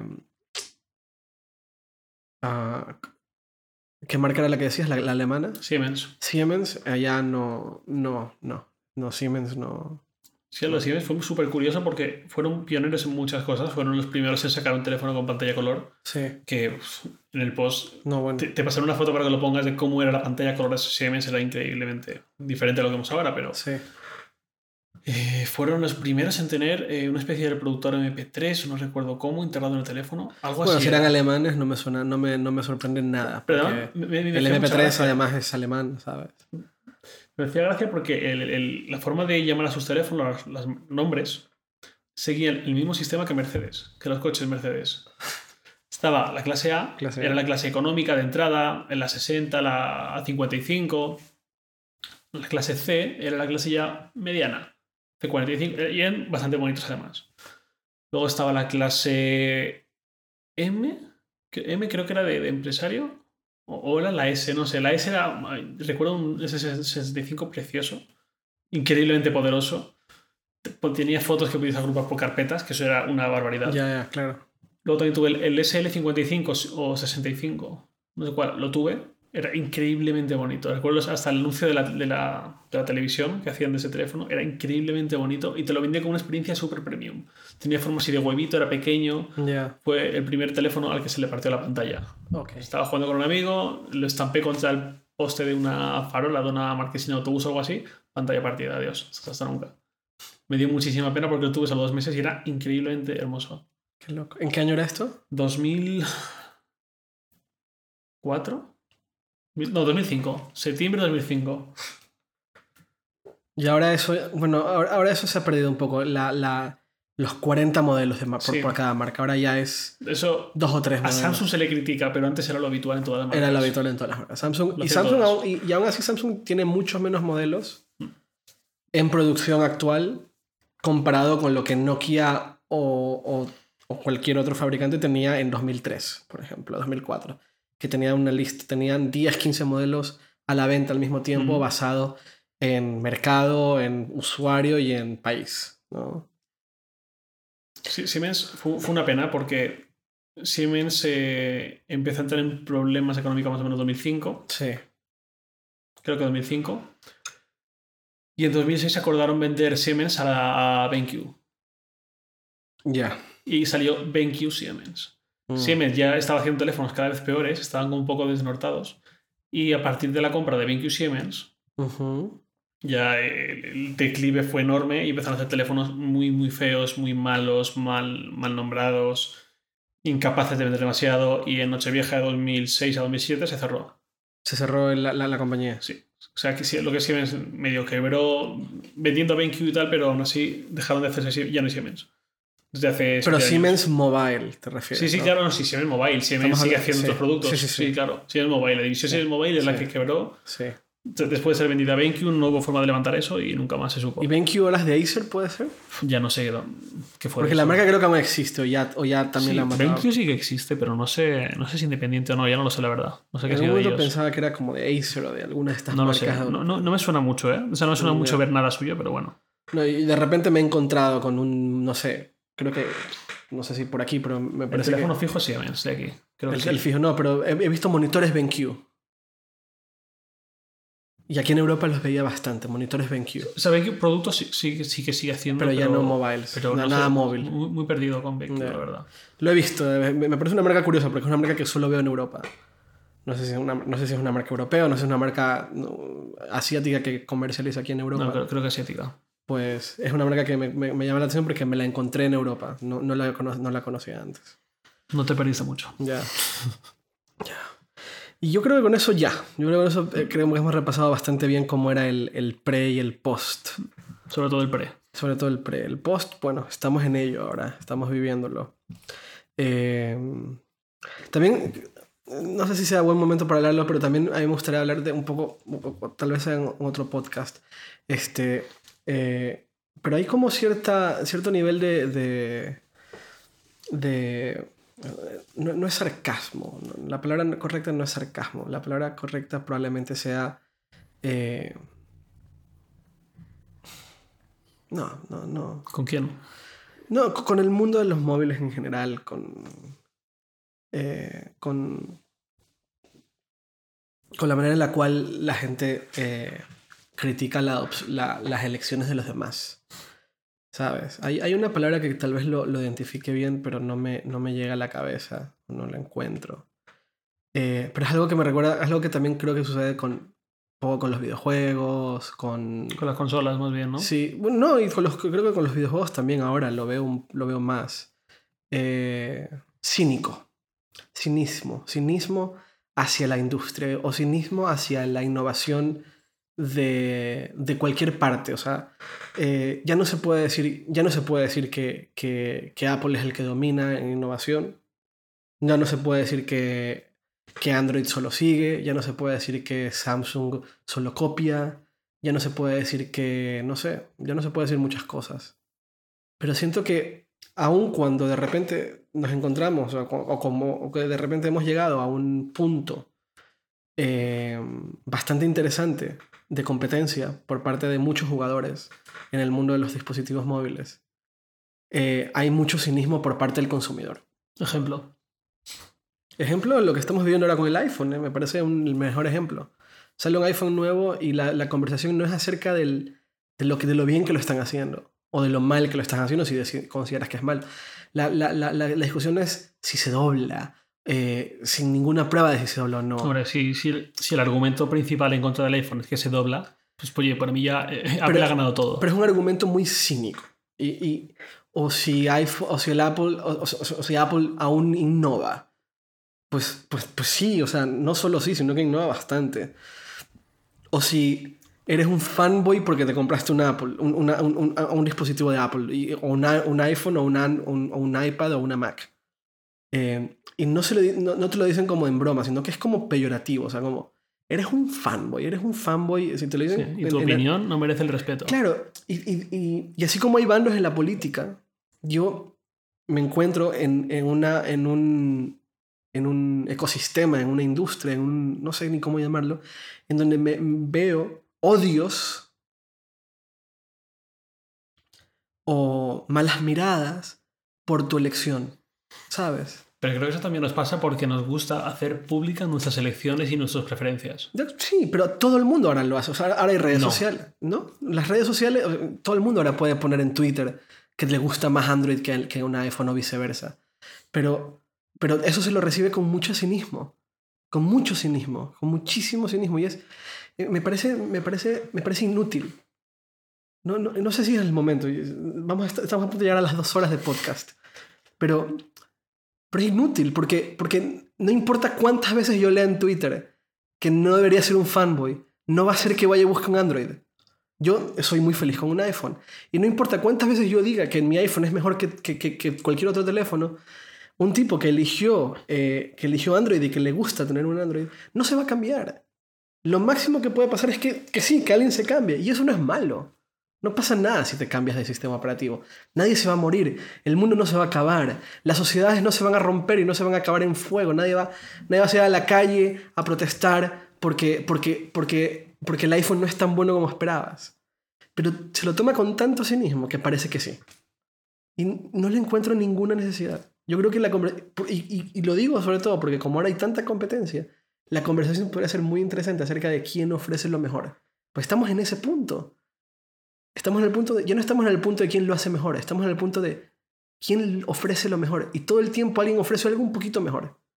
Ahora sale el iPhone 6 y estamos hablando todo el tiempo del iPhone 6, pero en febrero van a salir nuevos teléfonos y, y van a hacerle mucha competencia al iPhone. Y es bueno, porque va a hacer que Apple se esfuerce aún más para el iPhone 6S o 7. Y, ahora el Note tiene una pantalla que todo el mundo dice que es maravillosa. Cuando el rey de las pantallas era, era Apple, ahora ya, ya no. Entonces todo están, mucha gente está esperando al Note por la pantalla, porque aparentemente es maravillosa. ¿Por qué tenemos que ser cínicos ante eso? Yo creo que deberíamos ser súper felices ante el hecho de que tenemos ahora acceso a tecnología cada vez mejor y cada vez más bonita y cada vez más útil.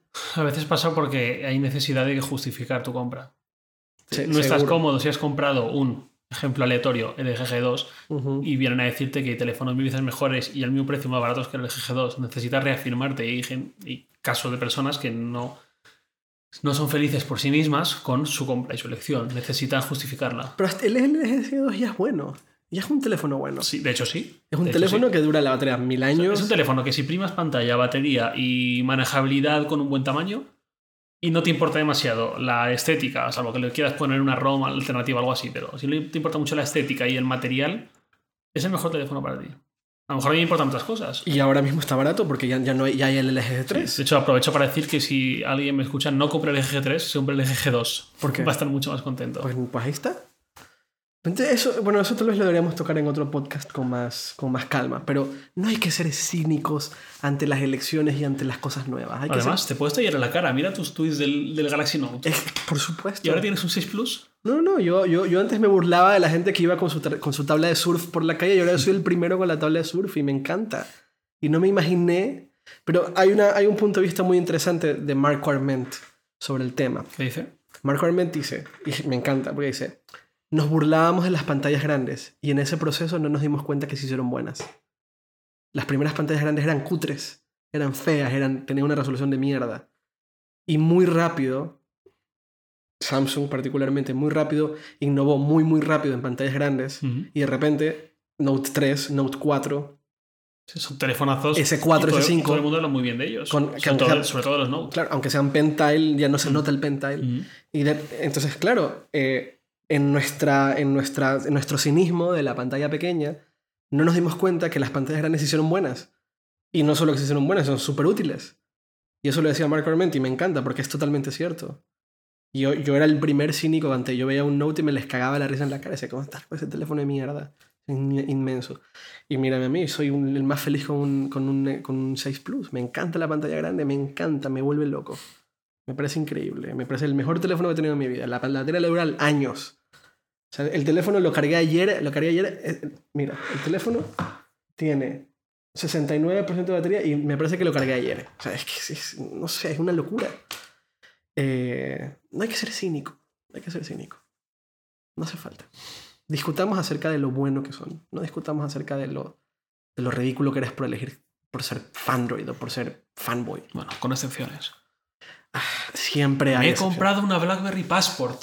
Bueno. lo de la BlackBerry Passport es eso ya hay que ser un poco tonto. No, no, no, no, no. No estoy diciéndole a nadie tonto. me estaban guiando ojo la broma. Sí, sí, era una broma. Estaba recordando a alguien que le dijo tonto a mi hermana por comprar un iPhone 6. No, pero en serio, una BlackBerry Passport, miradlo.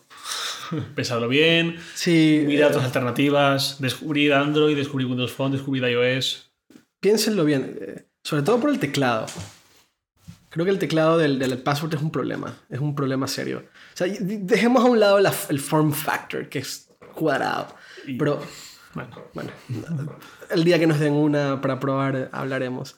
Pero, pero entiendo que el teclado es un problema en sí mismo. Y eso es un problema en BlackBerry porque el teclado era todo en BlackBerry. Pero bueno, ya está. Creo que con esto acabamos. Muchas gracias, Javier. Más que suficiente. Más que suficiente. Muchas gracias. Hablaremos más. Eh, nos escuchamos la próxima semana. Chao.